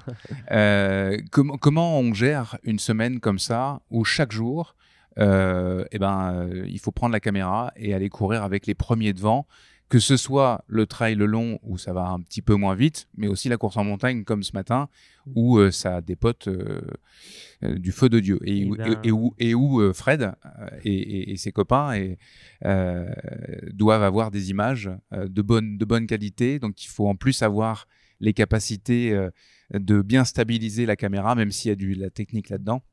Effectivement, bon, on- là on filmait avec iPhone et stabilisateur, donc on doit quand même stabiliser le bras pour euh, pas, mettre la caméra n'importe où. Euh, en fait, il n'y a pas vraiment de gestion. euh, là, on a filmé, donc moi j'étais sur les 4 jours de course. On n'est pas beaucoup à avoir fait les, les 4 courses. Et bah, le premier jour, c'était la verticale, donc c'est 40 minutes de course pour les hommes. Donc en fait, si le voilà, le, nous on devait filmer en fait la tête de course. Donc en fait, euh, tu, tu, Tu dois gagner la course, en fait. non, non, tout simplement, il n'y a pas de gestion parce que tu dois suivre les premiers sur ta section. Donc on avait des sections là sur la verticale, il y avait à peu près 300 D+ euh, à suivre. En tout cas, moi j'avais une section de 300 D+. Donc ce qui est énorme, hein, c'est environ 10 minutes de course, euh, un tout petit À peu bloc. plus. Euh, donc vraiment à bloc parce que là, j'avais jamais filmé une course d'une telle intensité hein, derrière les coureurs D'ailleurs, africains. d'ailleurs, euh, je- j'invite les gens aussi à retourner dans les, dans les, dans les rediffusions parce qu'on t'entend, on t'entend Oui, souffler a des moments. Désolé pour ça, mais en fait, on n'a non, pas le mais choix et en fait, il laisse le ça son de la donne une bonne idée. Et, et bah ouais, nous, on est vraiment à bloc quoi. Enfin, en tout cas, là, sur la verticale, euh, bah ouais, je, je me suis échauffé comme si je partais faire une course. Je faisais des gammes, je faisais des accélérations et tu t'as la petite euh, boule au ventre le moment où tu vois les cours arriver parce que tu sais que tu vas te mettre minable. Et euh, donc ouais, c'était c'était une belle. Franchement, c'était une belle course la verticale, c'était vraiment dur à suivre. Et puis après, toutes les autres courses ont été aussi euh, effectivement assez dures. hein. Je m'attendais même, enfin, pour le coup, le trail long, je m'étais dit, ça me fera un petit jour de entre guillemets repos. Moi, je devais quand même filmer une section de 1400 mètres de D+, et c'était dans la deuxième montée. Et c'est le moment où Baptiste a décidé de- d'appuyer sur la course. Donc en fait, je me suis retrouvé à monter euh, assez vite. hein. On a fait 1400 mètres de dénivelé en une heure. Ish. Euh, donc euh, j'ai- pas été vraiment en repos ce jour-là. Euh, et puis aujourd'hui, on a fini par la, la course en montagne et voilà encore un niveau stratosphérique devant. Après c'est toujours, euh, enfin c'est pour moi c'est, je trouve ça énorme de courir derrière les, les meilleurs coureurs du monde. euh. En tout cas, on s'est croisés souvent euh, et, et je- tu avais une banane en fait tout le temps. Ben tu étais ouais. super content d'être là. Bah déjà, euh, les résultats de l'équipe de France sont quand même exceptionnels euh, sur cette semaine, donc ça te donne envie de, voilà, de, de proposer des belles images. Et de plus, moi, je- enfin voilà, c'est vraiment un plaisir de suivre les, les meilleurs coureurs du monde. Enfin, je me régale et c'est toujours un défi. Je le prends comme un défi d'essayer de proposer de belles images, de faire vivre la course à bah, tous les gens qui sont pas sur place. Euh, J'ai l'impression en plus que ça a bien fonctionné. Les retours étaient quand même plutôt positifs. Assurément. plutôt un bon, bon dispositif. euh, et ouais, bah, moi je suis content d'être là. J'ai pas la pression de la course. J'ai juste la pression de devoir me, enfin, devoir essayer de faire des belles images. Et en fait, on n'a même pas cette pression-là parce qu'on sait que c'est les meilleurs coureurs du monde. Donc même si on lâche à un moment donné, bah, c'est pas très grave. Quoi. On va laisser la- un, C'est- un- un mot à Fred. exceptionnel. hein, euh, Nico d'abord. euh, Fleury, euh, quand il suit la, la verticale, il, en plus, il fait pas les 300 derniers mètres de, D+, hein, il fait les 300 premiers. euh, là, ça a une allure euh, qui est, franchement, euh, c'est pas n'importe qui qui peut suivre. hein, vraiment, on se rend pas compte. Enfin, moi, par exemple, je pense que je suis pas capable de suivre aussi longtemps. c'est vraiment, vraiment impressionnant. Après, c'est un touche à tout. Fleury, il fait, il, court, il fait. il fait du raid. L'an dernier, avec son frère, il a traversé la Norvège en orientation durant trois mois, non? Ouais, c'est ça, 83 jours. Ouais, Ouais. trois- Il a mis quelques temps à Ah oui. récupérer De- d'ailleurs. de- 2800 kilomètres, euh, mais euh, mais ouais, non, non, c'est c'est génial euh, d'avoir des, des personnes de ce niveau-là parce que euh, même s'il y a plein de progrès, il y a encore des sections où on peut pas le faire autrement qu'en courant à côté des coureurs. Et, et merci à eux parce que parce qu'il y a pas, c'est un travail de l'ombre et et euh, c'est sûr qu'ils se mettent quand même minables. hein. Ils courent aussi fort que les coureurs. Alors c'est sûr qu'ils peuvent s'arrêter quand ils sont quand ils sont au bout du rouleau, mais euh, mais ce matin, euh, quand ils suivaient là, j'étais à un moment donné sur la- le parcours euh, des, des seniors hommes, bah, suivre l'allure à laquelle ça allait. En plus, il me semblait pas si- tant dans le mal, quoi. Je me suis dit, putain, il Bah. Non, non, non. Aujourd'hui, je sais pas pourquoi j'étais- aussi il en a- forme, Il avait euh, l'air facile. quoi. euh, je me sentais bien. Je disais en rigolant, on aurait dû le mettre dans l'équipe de France. Il aurait été, il aurait été pas mal. Non, mais c'est des super images. Et puis Fred confirmera, mais c'est vrai que ça, ça a bien marché quand même le live. Donc euh, c'est un, c'est un vrai plus aussi pour notre sport parce que ce qui permet de passer un cap, euh, faut pas se mentir au niveau, même si on fait pas ça pour, euh, pour l'argent, euh, en termes de médiatisation, c'est Bah, de pouvoir que- voir une course de- de- du début à la fin, c'est quand même assez fantastique. C'est un vrai plus avec des images qui étaient quand même assez exceptionnelles, notamment sur la verticale où c'est assez court et punchy et il y avait des images de, de folie. quoi. De fou, ouais. Merci, Fleury. J'imagine que Bah, tu veux ouais, pas ouais, dire le contraire. Moi, je suis, enfin, je sais qu'on on doit finir l'émission. pense, Absolument. euh, et puis euh, filer vers le, vers la Vers- cérémonie de clôture parce qu'on est encore un peu dans, dans cette bulle de. Ah, moi, j'allais dire la glace, pardon, mais- Ah oui, on a une glace euh, et peut-être quelques bières à boire, mais ça, on, on, on gardera ça pour nous, comme il y a, comme on l'a dit, il y a certaines images des fois qui restent sur des événements. Thibaut, Thibaut le sait très bien. Euh, pas Je ne vois pas de quoi tu parles.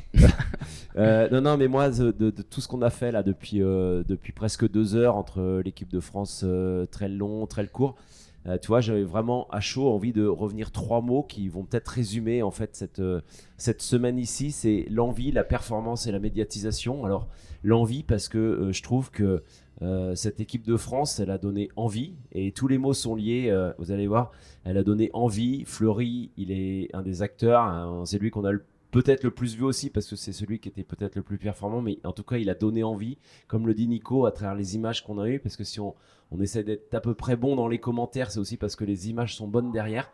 Donc c'est cette envie, c'est ces sourires qu'on a, parce que tout à l'heure, on avait l'équipe de France de, de trail court féminine, et je trouve que ces, ces cinq filles donnent Rayonnent. envie et rayonnent. Mhm. Elles donnent le sourire. On a eu des commentaires où on demande euh, sur les réseaux sociaux euh, comment on fit. J'ai envie d'être comme elle. J'ai envie d'intégrer cette équipe de France.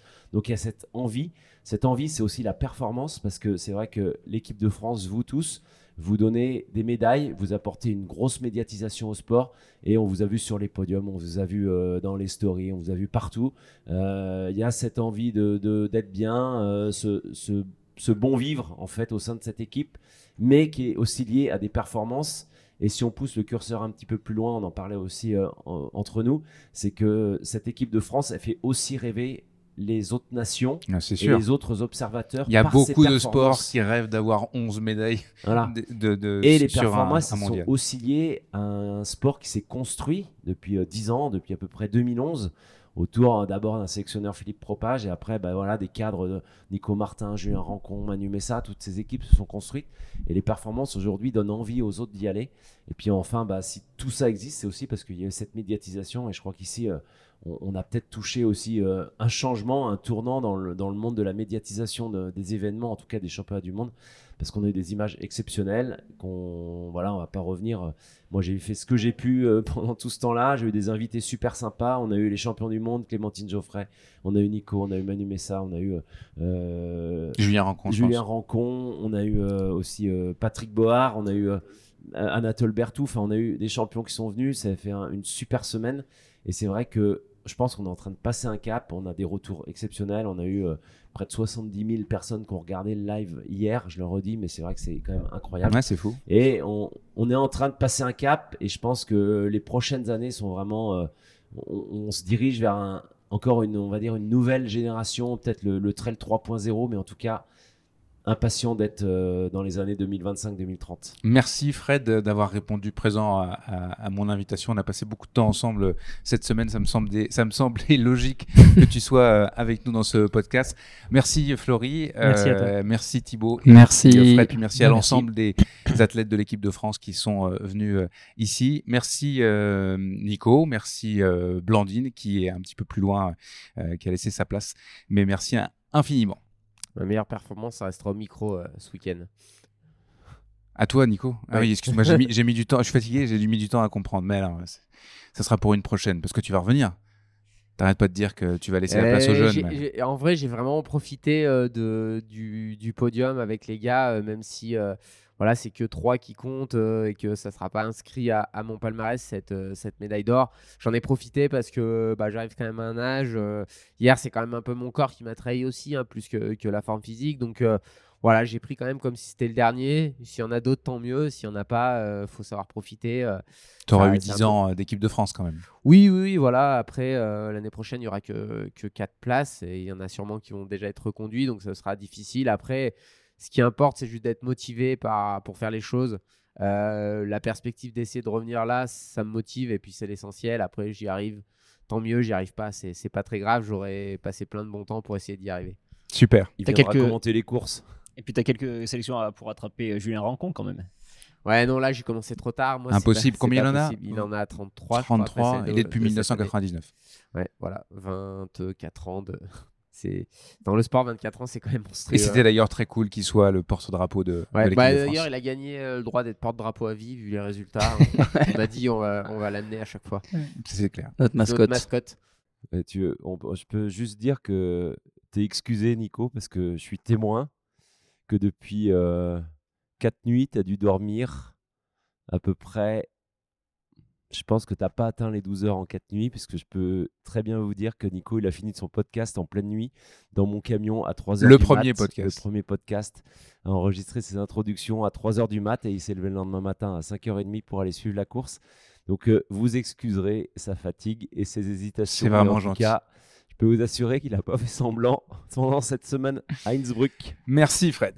La bande à des plus, le podcast du magazine Distance Plus, présenté par Nicolas Fréret. C'est la fin de cette 28e émission régulière de la bande AD+. Un gros merci à Blandine Lirondelle et Nico Martin et puis à tous les autres. Bon retour en France, bonne récup et, soignez euh, vos bobos. On a hâte de vous revoir en pleine possession euh, de vos moyens sur les sentiers.